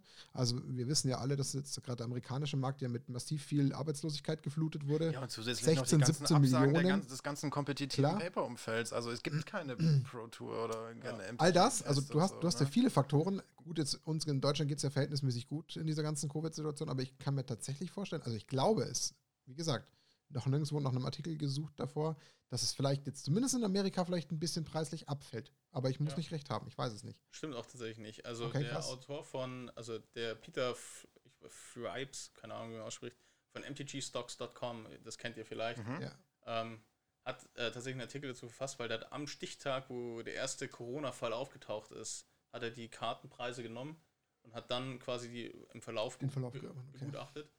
Und ähm, die Magic-Karten, also es waren halt klassische Staples, die halt gut gehen, die hatten einen Wertverlust von 1%. Das ist vernachlässigbar. Es ist einfach nur Makulatur. Mhm. Also das ist halt Im nichts. Vergleich, wie die Börsen abgerauscht sind. Ja, ja, und ja, ähnliches. Das, und das treibt jetzt noch viel, viel mehr Leute in diese Magic-Karten-Investition, Aber woran liegt es, dass die Kartenpreise nicht abgesackt sind? Weil es, glaube ich, für die, für die meisten in dem Moment zwar, egal wie viel Geld sie reinstecken, so auch eine emotionale Bindung erzeugt, dass das wahrscheinlich eins der letzten Güter ist, die sie abstoßen. Also ich würde mir gut vorstellen können, dass jetzt, keine Ahnung, so ein arbeitsloser Ami, der vielleicht damit versuchen muss, noch irgendwelche äh, Rechnungen zu zahlen, wahrscheinlich vielleicht vorher noch seinen Fernseher ver verscherbelt oder so, bevor er anfängt, irgendwie seine hochwertigen Stables ähm, rauszuhauen. Warum? Du hast ja, du hast ja quasi einen Doppeleffekt. Du hast den einen Effekt der Investition, dass du weißt, dass das Ganze wertstabil bleibt, Punkt eins, inklusive der netten Nebeneffekte, dass du Mhm. keinerlei Steuern oder so dergleichen zahlen musst. Und der zweite Faktor ist, du kannst dir damit spielen. Du also kannst du, damit was du hast tun. ja- das du ist hast nicht so wie. der Knackpunkt. Ja. Du ha- das ist der ganze Knackpunkt in diesen ganzen Magic-Karten-Investments, weil die Leute, es genug Leute gibt, die einfach nur spielen damit ja, und deswegen die Karte kaufen. Du hast eine permanente Nachfrage danach. Mhm. Und du sprichst ja nicht von irgendwelchen Aktien oder von irgendwelchen Automobilherstellern oder so, sondern du sprichst ja von 5-Euro-Karten und die kauft sich immer irgendwie wer, um sein Deck aufzupempen. Das heißt, diese Nachfrage ist halt permanent am Start Ja. bei Magic und das ist der Grund, warum die Karten so wertstabil bleiben. Also auch wenn ich jetzt so kurz erst Magic spiele, ich bleibe immer bei diesem Argument, egal wie oft ich mich wiederhole. Ich kenne faktisch eigentlich in dem Umfeld, wo ich ja doch mittlerweile schon doch nicht wenige Leute kennengelernt habe, eigentlich bis dato keinen, der sagt, hey Martin, da hinten ist mein Ordner, da liegen 50 bis 100 Karten drin, die haben richtig Wert und Value, aber ich spiele die nicht, die bleiben einfach nur liegen, ich rühre die nicht an, kenne ich nicht. Jeder spielt seinen Ja, Kram. genau. Ne? Ja, Also, ich spiele meine klar. Kann mal sein, dass ich mal die eine oder andere Karte vielleicht habe, die ich parke, weil ich sie vielleicht gerade nicht in den Deck packen kann oder weil sie einfach schon so alt ist, dass sie irgendwo herkommt, aber das macht Wobei ich vom Tom noch kein Deck mit der Power 9 gesehen habe. Ja, also ich habe sie schon, er hat sie mir schon gezeigt, ich habe auch sie auch schon in der Hand gehalten, aber ich habe sie noch nicht in einem Deck Aber ich, gesehen. ich weiß, dass er sie spielt. ja, er hat davon erzählt, dass er Oldschool Ja. spielt und auf einem Turnier gewesen ist und so, ja. Ja, er wollte mit mir zum Oldschool-Turnier fahren äh, nach Freising und ähm, wollte mir ein Deck leihen. Ich sagte, ich kann das nicht machen. Also ganz im Ernst. Aber Tom, zockst du auch den, den schwarzrandigen Lotus oder nimmst du dann einen gef- abgefuckten weißrandigen?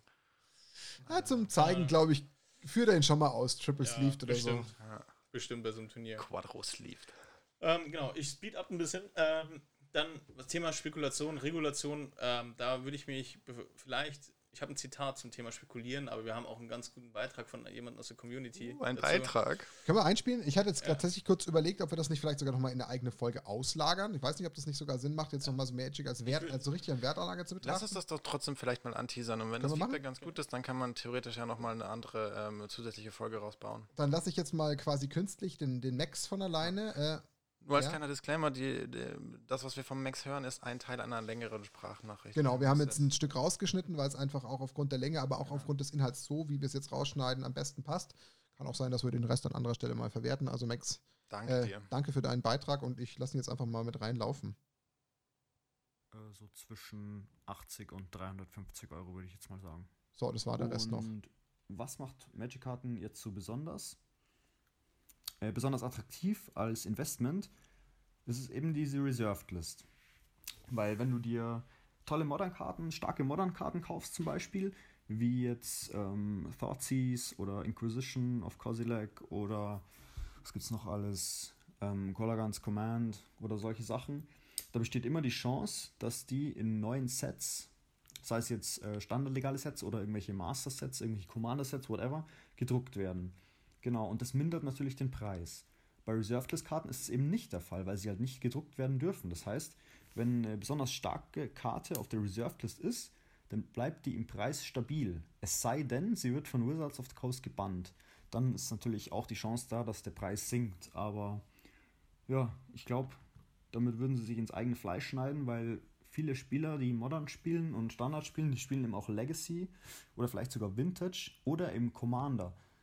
Und wenn die sagen, hey, wir bannen jetzt alle Doppelländer im Commander, dann, keine Ahnung, würden sie sich halt unbeliebt machen. Das wollen sie nicht. Deswegen ist meine Meinung, dass Reserved List Karten ein richtig stabiles Investment sind. Genau, ich besitze selber auch sehr viele Reserved List Karten und will die auch äh, im Normalfall nicht aus der Hand geben.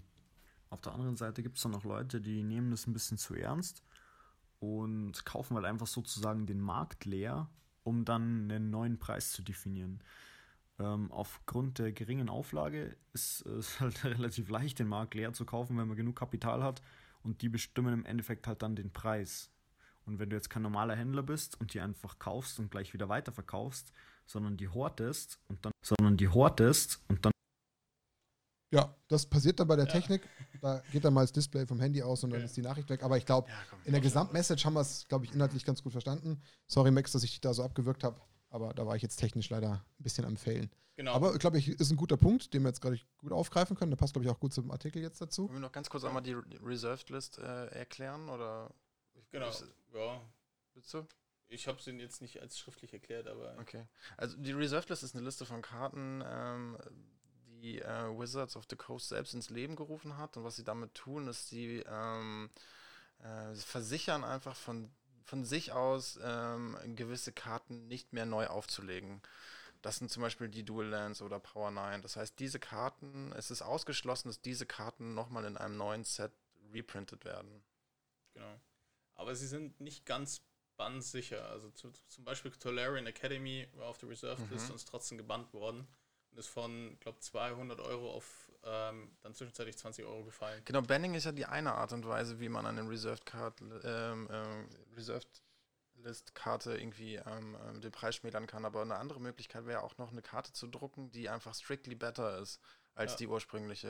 Wenn wir jetzt einfach mal als Beispiel ähm, Vindicate nehmen, das war damals eine total teure Karte, mit der man permanent exilen kann in Schwarz und Weiß.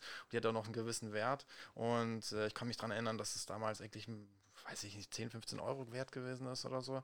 Und irgendwann kam dann Maelstrom Pulse in grün-schwarz, was alle Karten mit dem gleichen Namen exiled, was einfach so ein Vindicate, aber in deutlich besser ist. Und das hat einfach dadurch, da, da, dafür gesorgt, dass es kein Vindicate mehr gespielt wurde und dementsprechend keine Nachfrage Ja. mehr gibt. Also sowas könnte natürlich auch theoretisch mit Reserved List Karten passieren. Jetzt einfach mal angenommen, Wizards entscheidet sich jetzt, hey, boah, irgendwie Reserved List, wir haben uns das irgendwie selber eingebrockt, wir kommen da aber nicht mehr raus. Jetzt machen wir Triple Lands. Aber wir könnten doch, wir könnten doch jetzt eine Underground Sea reprinten, die halt nicht Underground Sea heißt, aber halt irgendeinen anderen Namen hat, die genau dasselbe macht. Die ist halt ein Island und ein Swamp, die macht ein blaues und schwarzes Mana, aber sie gibt dem Gegner jedes Mal ein Leben oder sowas. Oder du, Ja. du, du selber Ja, ja, kriegst ein. Leben oder so. Dann können sie halt drum herum schiffen. Ja, so, genau. Also, ähm, was man halt sagen muss, diese, die, der Magic-Markt hat hier keine Regulation. Es gibt nicht wie in Börsen diese SEC, die halt quasi alles kontrolliert, die Abläufe kontrolliert. Und die einzige Regulation ist tatsächlich Magic selber. Und das merken wir jetzt in der Mhm. aktuellen Zeit noch viel, viel krasser. Also, bestes Beispiel Grim Tutor. Eine 130-Euro-Karte, die jetzt einfach in ein ähm, Hauptset gereprintet wird und dadurch mit Sicherheit den einen oder anderen Sammler so ein bisschen ins Herz sticht, was jetzt quasi den, den Wert anbelangt. Aber und auch gleichzeitig, was wir woran wir merken, ist, dass Magic gerade selbst versucht, den, in den Sekundärmarkt einzugreifen, indem sie erstens mehr Reprints reinpacken und selber dann auch mit Preisen von, von dem Sekundärmarkt profitieren. Beispiel sind die aktuellen Fetchländer in der Secret Layer Geschichte. Haben, sie hätten ja auch bewusst sagen können, wir, wir printen die jetzt nochmal und versuchen die preislich unter den Sekundärmarkt zu bringen, Mhm. damit das Produkt viel Umlauf hat. Nein, sie nehmen genau, eigentlich nahezu exakt den Preis, den es gerade auf dem Sekundärmarkt gibt für diese, für dieses Set, machen einfach nochmal ein anderes Artwork drauf und verlangen den einfach, weil sie sagen, hey, warum sollten wir nicht mitverdienen? Ja, weil sie wissen, Geschichte? dass, es, dass sie es kriegen werden. Klar. Genau, weil die Leute sind ja bereit, es zu bezahlen für alte Karten. Und jetzt gebe ich ihnen neue Karten für denselben Preis. Ja, doch super. Und ähm, was man noch dazu sagen äh, muss zu dieser Aussage mit dem Auskauf. Aber ganz ehrlich, ich will nur ganz kurz zu den Secret Lehrländern. Ich finde die ja ganz schön und so, und die Artworks gefallen mir und die Box finde ich klasse und so. Aber hätten sie die nicht auch voll machen können für die Kohle? Ich meine, das kostet jetzt auch nicht so viel mehr, dann halt so eine Folie da drauf zu machen. Aber dann wäre das. Produkt schon so viel besser als das, was im Sekundärmarkt herrscht. Nein, das wäre nicht besser, es wäre anders. Es gibt Ja. immer noch die Leute, die dann sagen, boah, die Onslaught-Fetchies, also ich selber gehöre dazu, Ja. die, ich will nichts anderes haben. Aber Äh. sie haben ja bewusst die Enemy, die Onslaught kommen ja jetzt noch Okay. im Reprint. Die Onslaught-Fetchies, die kommen jetzt dann wahrscheinlich in Zendika. Aber die sind dann gereprintet. Und das ist halt auch immer so, so ein Ding, ne? Wenn man halt irgendwie gerne Ja. die Onslaught-Dinger spielen möchte im alten Oldschool-Layout, so, dann. Naja, however. Genau. Kann sich jeder das aussuchen, was er mag. Blick auf die Zeit, Jungs. Ja. Ich muss ein bisschen drücken, weil sonst wird es noch länger, als es eh schon ist. Aber wir wollen natürlich die Geschichte fertig hören. Ähm, genau, also ich überspringe dann das Thema Insiderhandel. Ähm, tatsächlich nochmal so als im generellen Blick, aber nochmal auf Max seine Aussage, ähm, diese Trader, die jetzt quasi diesen Auskauf, den nennt man die Hand, also diese, die Hand, ähm, Hand auf Englisch jagen, die jagen halt eine Karte und kaufen die halt aus. Mhm. Jagen läuft dann halt so ab, dass sie halt auf MKM, TCG, auf allen gängigen Plattformen halt die komplett leer kaufen, aber auch auf diversen Facebook-Gruppen und Okay. ähm, Conventions fahren, um die Karte wegzukaufen. Also da ist auch letztens gibt es übrigens ein sehr gutes Video von Alpha Investments zum Thema ähm, von der 7 Edition Defaults dazu. Da, die sind ungefähr ähnlich selten wie, wie Alpha und Beta-Karten. Und ähm, da hat auch tatsächlich einer mit dem Vorwurf, ähm, die kennen ja den Vorwurf, dass sie das Spiel kaputt machen, weil sie ja dann Karten teuer machen, als was sie eigentlich sind. Und also, die, da sagt jetzt zum Beispiel Dan Bock heißt der Typ, ähm, viele von denen, die nicht mit Karten spekulieren, betrachten diejenigen, die dies tun, als schlecht für das Spiel oder als persönlich verletzend. Ähm, ich glaube sogar, dass, dass das Gegenteil die Wahrheit ist. Wenn ein Spekulant eine Karte auskauft, reagiert er auf einen wahrgenommenen Unterwert, der auf einem Markt, auf einem Markt existiert. Wenn Sie recht haben, behält die Karte ihren neuen Wert. Wenn Sie nicht korrekt sind, kehrt die Karte zu ihrem früheren Preis zurück. In jedem Fall reagieren Sie auf den Markt, anstatt ihn zu drängen. Mhm. Das ist die Meinung von so. Auf, ähm, kann man sich darüber streiten, ob man sich das damit einfach nur schön redet oder nicht. Ähm, um das Ganze abzu. Ähm, ich hätte sonst noch eine kleine Story zu War of the Sparks. Da gab es auch einen kleinen Insiderhandel, der schiefgegangen ist mit dem ähm, Kettenschleier. Also da wusste man, das wird eine. The Plan- Chain. Veil. Chain Weller, oder? Genau, das ist, wo den Planeswalker Abilities doppelt ähm, getriggert Ah, okay. werden können. Und ähm, da haben sie sich fair spekuliert. Sie dachten, weil sie wussten, okay, es wird ein Planeswalker-Set, haben sie für 15 Dollar die Karte das Ding eingekauft und dann haben die Leute es tatsächlich einfach nicht in ihren Planeswalker-Decks gespielt und haben dann dementsprechend Frechheit. ähm, Wahnsinn. mussten sie es dann für einen Zehner wieder verkaufen. Also es gibt auch quasi das Negative. Aber äh, damals, als der Chillcode diese, diesen Leak bekommen hat und das ging dann schief, dann hatte, die, hatte Wizards of the Coast den Leak gemeldet und hat den drangehängt. Also normalerweise schützt sie ja immer seine Quellen, Mhm. aber in, in dem Fall war er so beleidigt, dass das in die Hose ging mit dem, mit dem Kettenschleier, dass er dann halt den, seinen Spitzel verraten hat und an Sein Maulwurf bei Watsy, okay, Ja. ja, hm. blöd. muss man, ob man das gut findet. Genau, und ähm, zu guter Letzt, Chapman und ähm, Chilcott haben sich ja getrennt dann, ihre Wege haben sich getrennt und ähm, Chapman hat jetzt ein neues ähm, System, BAN genannt, das ist Bacon Shuffle, sein Discord-Name, und Arbitragen Network. Und ähm, dort sucht er speziell Magic-Geschäfte von Karten, die man nicht so auf dem Schirm hat. Wie zum Beispiel so ein Goblin Harbinger zum Beispiel ähm, spielt er rein. Also Karten, die vor 5 Cent sind, die jetzt 5 Dollar wert werden. Und da, das machen sie tatsächlich so, versuchen sie es über eine künstliche Intelligenz abzubilden Mhm. und über ein sehr großes Netzwerk von verschiedenen Investoren, die komplett unterschiedliche Ansätze haben. Die aggregiert er alle zusammen. Und das ist dann sogar so auffällig geworden, ähm, dass sogar, und jetzt schließt sich der Kreis, der Medina ähm, den Chapman kontaktiert hat und Der sagt, hey, Pecto Power Guy. genau, äh, gesagt hat, hey, was machst du da? Und ähm, klingt interessant und Kann man einsteigen. genau, und die haben sich jetzt auf jeden Fall connected und das ist, ist erstmal End of the Aber wird dagegen vorgegangen oder wird das akzeptiert und toleriert?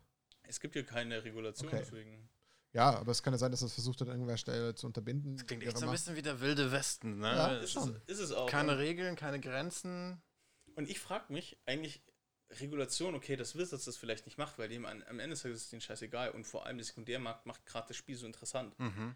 Ähm, ich glaube, für Wizards ist es nur eine Goldgrube. Aber ich frage mich, warum MKM oder TCG nicht regulierend angreifen. Weil die könnten doch. Die könnten so einen so einen- so einen Stopp. Warum? oder? Warum? Ein MKM und ein TCG profitieren doppelt. Ja, Die klar. kaufen die- alles auf, dafür kriegen sie Ja. Fees und dann wird es nochmal verkauft, weil sie den Markt damit bestimmen wollen. Die anderen Fees. kriegen sie wieder Fees. Mhm. Ja. Und dann geht am Ende Ich des meine, die, Tages sind ja, die sind vielleicht. ja auch nicht fairnessgetrieben, die sind ja auch irgendwie Ja, klar. umsatzgetrieben, ne? Das sind ja auch Also, einfach Unternehmen. Sie wären einfach Ja. am Ende ganz direkt gesagt, sie wären total blöd, wenn sie es unterbinden würden. Weil sie Vielleicht am soll- Ende vielleicht- Geld verdienen. Und zwar gutes Geld. Vielleicht sollten wir jemanden von MKM mal interviewen. Macht Sinn. Also Kann man ja durchaus zu so einem Thema mal kontaktieren und äh, anfragen. Ähm, inwiefern da der, keine Ahnung, Auskunftsbereitschaft besteht, das kann man mal in Erfahrung Ja. bringen. Aber würde natürlich mit dem Thema kombiniert durchaus äh, ja, Sinn machen und ich Mhm. würde es schon ganz gerne mal in Betracht ziehen. Dann lasst uns doch mal jemanden von MKM kontaktieren, falls nicht jemand zuhört. Und ansonsten Ja. fragen wir Toffel, ob er da nicht uns einen Kontakt herstellt. Ja. Falls jemand kennt bei MKM oder MKM, falls ihr gerade diesen Podcast hört. Wir haben euch natürlich. Und lieb. gesprächsbereit Ja. seid, Ja. Dann immer gerne. Das war eigentlich auch schon die kleine Story, die ich mitgebracht habe. Ja, cool. Also, Also, ich, Spannend. diese, diese Magic Finance Welt und so, die hatte ich immer so irgendwie so als kleines eingeschworenes Team oder sowas im Kopf. Aber Jetzt wenn war ich das so höre, ein eigenes wenn, Universum, ne? genau, das, da Ja. öffnet sich gerade so ein komplettes Universum. Und gerade diese fehlende ja. Regulatorik und diese fehlenden Grenzen, die machen es natürlich irgendwie auf eine Art und Weise gefährlich, aber auch total Ja, es gibt ja spannend. Gründe, warum es auch noch so, so Märkte oder, oder Anbieter wie Trader Online gibt, wo ich mich immer wieder frage, warum kaufen Leute da Einzelkarten? Gibt es ja trotzdem und irgendwie schaffen sie es und Mhm. irgendwie leben sie und irgendwie haben sie eine Daseinsberechtigung. Und das ist, glaube ich, das, was vielen so ein bisschen fehlt. Viele haben da gar keine Lust, sich damit Ja, auseinanderzusetzen. das ist einfach die Spitze des Eisbergs. Genau. Das ist halt äh, äh, gemütlich, Genau. einfach, das kann ich schnell machen, aber und der Blick hinter den Vorhang, der Genau, fehlt halt jetzt. Den ja. haben wir jetzt vielleicht vielen euch ähm, eventuell mal ein bisschen so schaffen ein, können. so ein bisschen gelüpft den Vorhang so, dass man kurz einmal Ja, das ist quasi jetzt mal so ein Einstieg, weil man muss sich eins bewusst, bewusst sein, das sind nicht nur Magic-Spieler, die hier investieren. Ja, ja. Das Nee, sind, nee, da das sprechen wir sind- wirklich von Investoren, Ja. Die bewusst auf, auf die Reserved und die Power 9 gehen. Und Verständlich. Und das sind mit Sicherheit auch irgendwelche Leute, die nicht mal wissen, in welche Richtung dann Ja. das Basic-Land getappt wird. So. Ja. Also das Ja. ist definitiv. Da wird es halt Investoren geben, die investieren die einen 20.000 in irgendwelche Rolex und die anderen 20.000 in irgendwelche Power 9 und da haben sie halt eine Diversifizierung ihres Investments getätigt und äh, am Ende ist ihnen das völlig egal. Ja, riesen, Riesenfeld. Krass. Das ist super spannend. Ähm, da sollten wir vielleicht noch ein bisschen weiter investigieren. Wir sind ja nicht die Bild, also da kann man noch ein bisschen Qualität reinstecken und mal ein bisschen gucken, was wir noch so ausgraben. Ich glaube, das findet auch der eine oder andere sicherlich noch spannend. Ähm, vielleicht machen wir auch eine kleine Eigenversuchssituation auf. Das können wir uns mal überlegen. Können wir ein bisschen Ja. zirkulieren. Vielleicht können wir die ja dann mal ähm, ja, uns zu Nutzen machen. Let's go to Japan. Ja, genau, wir fliegen jetzt einmal nach Japan, da müssen wir eh Ja. gleich los. Ähm, aber habt mal im Auge, vielleicht äh, verschwindet plötzlich irgendeine Karte auf dem MKM-Markt, ne? Dann haben wir alles Ja, aufgekauft. und dann werden, wird die nur noch verkauft mit Nackt und Rose Aufkleber. Ja. Aber Mit dem überall das Artwork abgekratzt und Genau. kommen nackten rosa Aufkleber drauf. Aus. Aber Leute, ähm, genau, gebt uns gerne Feedback, ob ihr noch tiefer einsteigen wollt in die ganze Welt. Mhm. Zum Beispiel, ähm, dann holen wir auch vielleicht den einen oder anderen tatsächlich, Ja. der noch mehr mit Investment zu tun hat, der sich da noch einen Tick besser auskennt, Ja, was den. Verkauf an. Und also gebt uns gerne Feedback, ob wie ihr das Thema findet, weil wir haben jetzt gerade so eine kleine, ein kleines Intro mal gemacht. Ja, auf jeden Fall. Also wir werden auch damit sicher noch den einen oder anderen jetzt dazu holen. Ich meine, ihr merkt es ja auch schon, liebe Zuhörer, es wird jetzt wieder interaktiver hier. Der Keller wird wieder belebter. Wir haben wieder, äh, finde ich, natürlich doch ein bisschen deutlich mehr Drive drin. Das ist gar kein, äh, gar kein äh, Vorwurf oder das ist auch gar keine äh, Entschuldigung. Ja. Ja, aber es ist klar, ich meine, wenn man so direkt gegenüber sitzt, hat man einen anderen Drive, als wenn das Ganze nur remote passiert. Also ich äh, gewinne natürlich eine, eine deutlich größere Motivation zurück. Mir macht das nochmal viel mehr Spaß, als wenn es jetzt immer nur remote läuft. Und da wird natürlich entsprechend dann nochmal Arbeit reinfließen. Und dann ähm, werden wir natürlich vielleicht auch mal äh, Jungs wie Max oder so einladen, dass sich die auch nochmal in so eine Gesprächsrunde mit reinsetzen und beteiligen. Da haben wir jetzt endlich wieder die Möglichkeiten. Ihr seht, das geht dann in so Richtungen, die hoffentlich auch euch interessieren. Wie Dani schon sagte, gerne Feedback dazu. Ähm, äh, wir werden es aufnehmen, entsprechend ausarbeiten, Aber, aber wenn bitte nettes Feedback, also Ja. sachliches Feedback. Ihr müsst- ihr müsst Kein Aufpassen. Shitstorm, bitte. Ja, Kommt genau. schon, Leute. Das Irgendwie- brauchen wir nicht. Maxima, maximal nur den Max dürfte als Pimmel Genau. bezeichnen, aber ich habe genug. Bei mir ist es okay, ja. Dani ist jetzt noch ein bisschen zart beseitigt, das Ich dauert noch ein bisschen. Der, ja. der ist noch ein bisschen verwundet, aber das kriegen wir hin. Zarter Charakter. Wir streicheln ihn jetzt Ja. noch ein bisschen und dann kuscheln wir ihn mit 1,50 Meter Abstand und dann ist wieder alles gut. Genau. Ähm, und ansonsten würde ich sagen, wir schließen Episode 13, damit ich es nicht wieder versau, so wie letztes Mal. Ich fand es super spannend, ähm, auch wenn es jetzt mal doch auch wieder äh, nach langer Zeit wirklich deutlich länger war, aber es hat sich einfach auch gelohnt. Ähm, ja, alles gut, Dani, wir werden dich im nächsten Podcast dafür wieder aufziehen, du kennst das. ja. Danke für die Aufbereitung. Äh, ich fand es klasse. Hat äh, echt Spaß gemacht, sich das anzuhören. Ähm, und dann würde ich sagen, ähm, von meiner Seite gibt es nicht mehr viel zu erwähnen. Wir werden weiter investigieren, Markt leer kaufen Mhm. Monopolstellung. Alle, alle Karten einfach. und dann äh, ja, werden wir euch halt einfach im Podcast äh, die neuesten Preise runterdiktieren. Dann ist es uns egal, dass es das Internet gibt. Wir sind da ganz. Die Stimme in eurem Ohr Ja, sagt genau. euch, was ihr denn für die Karten mit zu bezahlen so habt. schaut's aus. Ich sage danke, dass ihr beiden da wart. Ähm, hat Spaß gemacht. Danke, dass du uns in deinem Keller beherbergt hast. Genau, ihr bleibt ja noch ein bisschen. Ich sperre euch ja jetzt weg. Und ähm, dann Komm jetzt wieder in den Schrank. Genau, kommt wieder zurück in den Schrank und ich die nächste Folge wieder raus. Ähm, ja, ich würde sagen, wir hören uns wieder in spätestens zwei Wochen. Das war äh, Nackt und Rosa. Macht's gut. Episode 13. Und ja, dann bis zum nächsten Mal. Liebe Schweinchen. Gesund bleiben und ja. adieu. Ciao. Au revoir.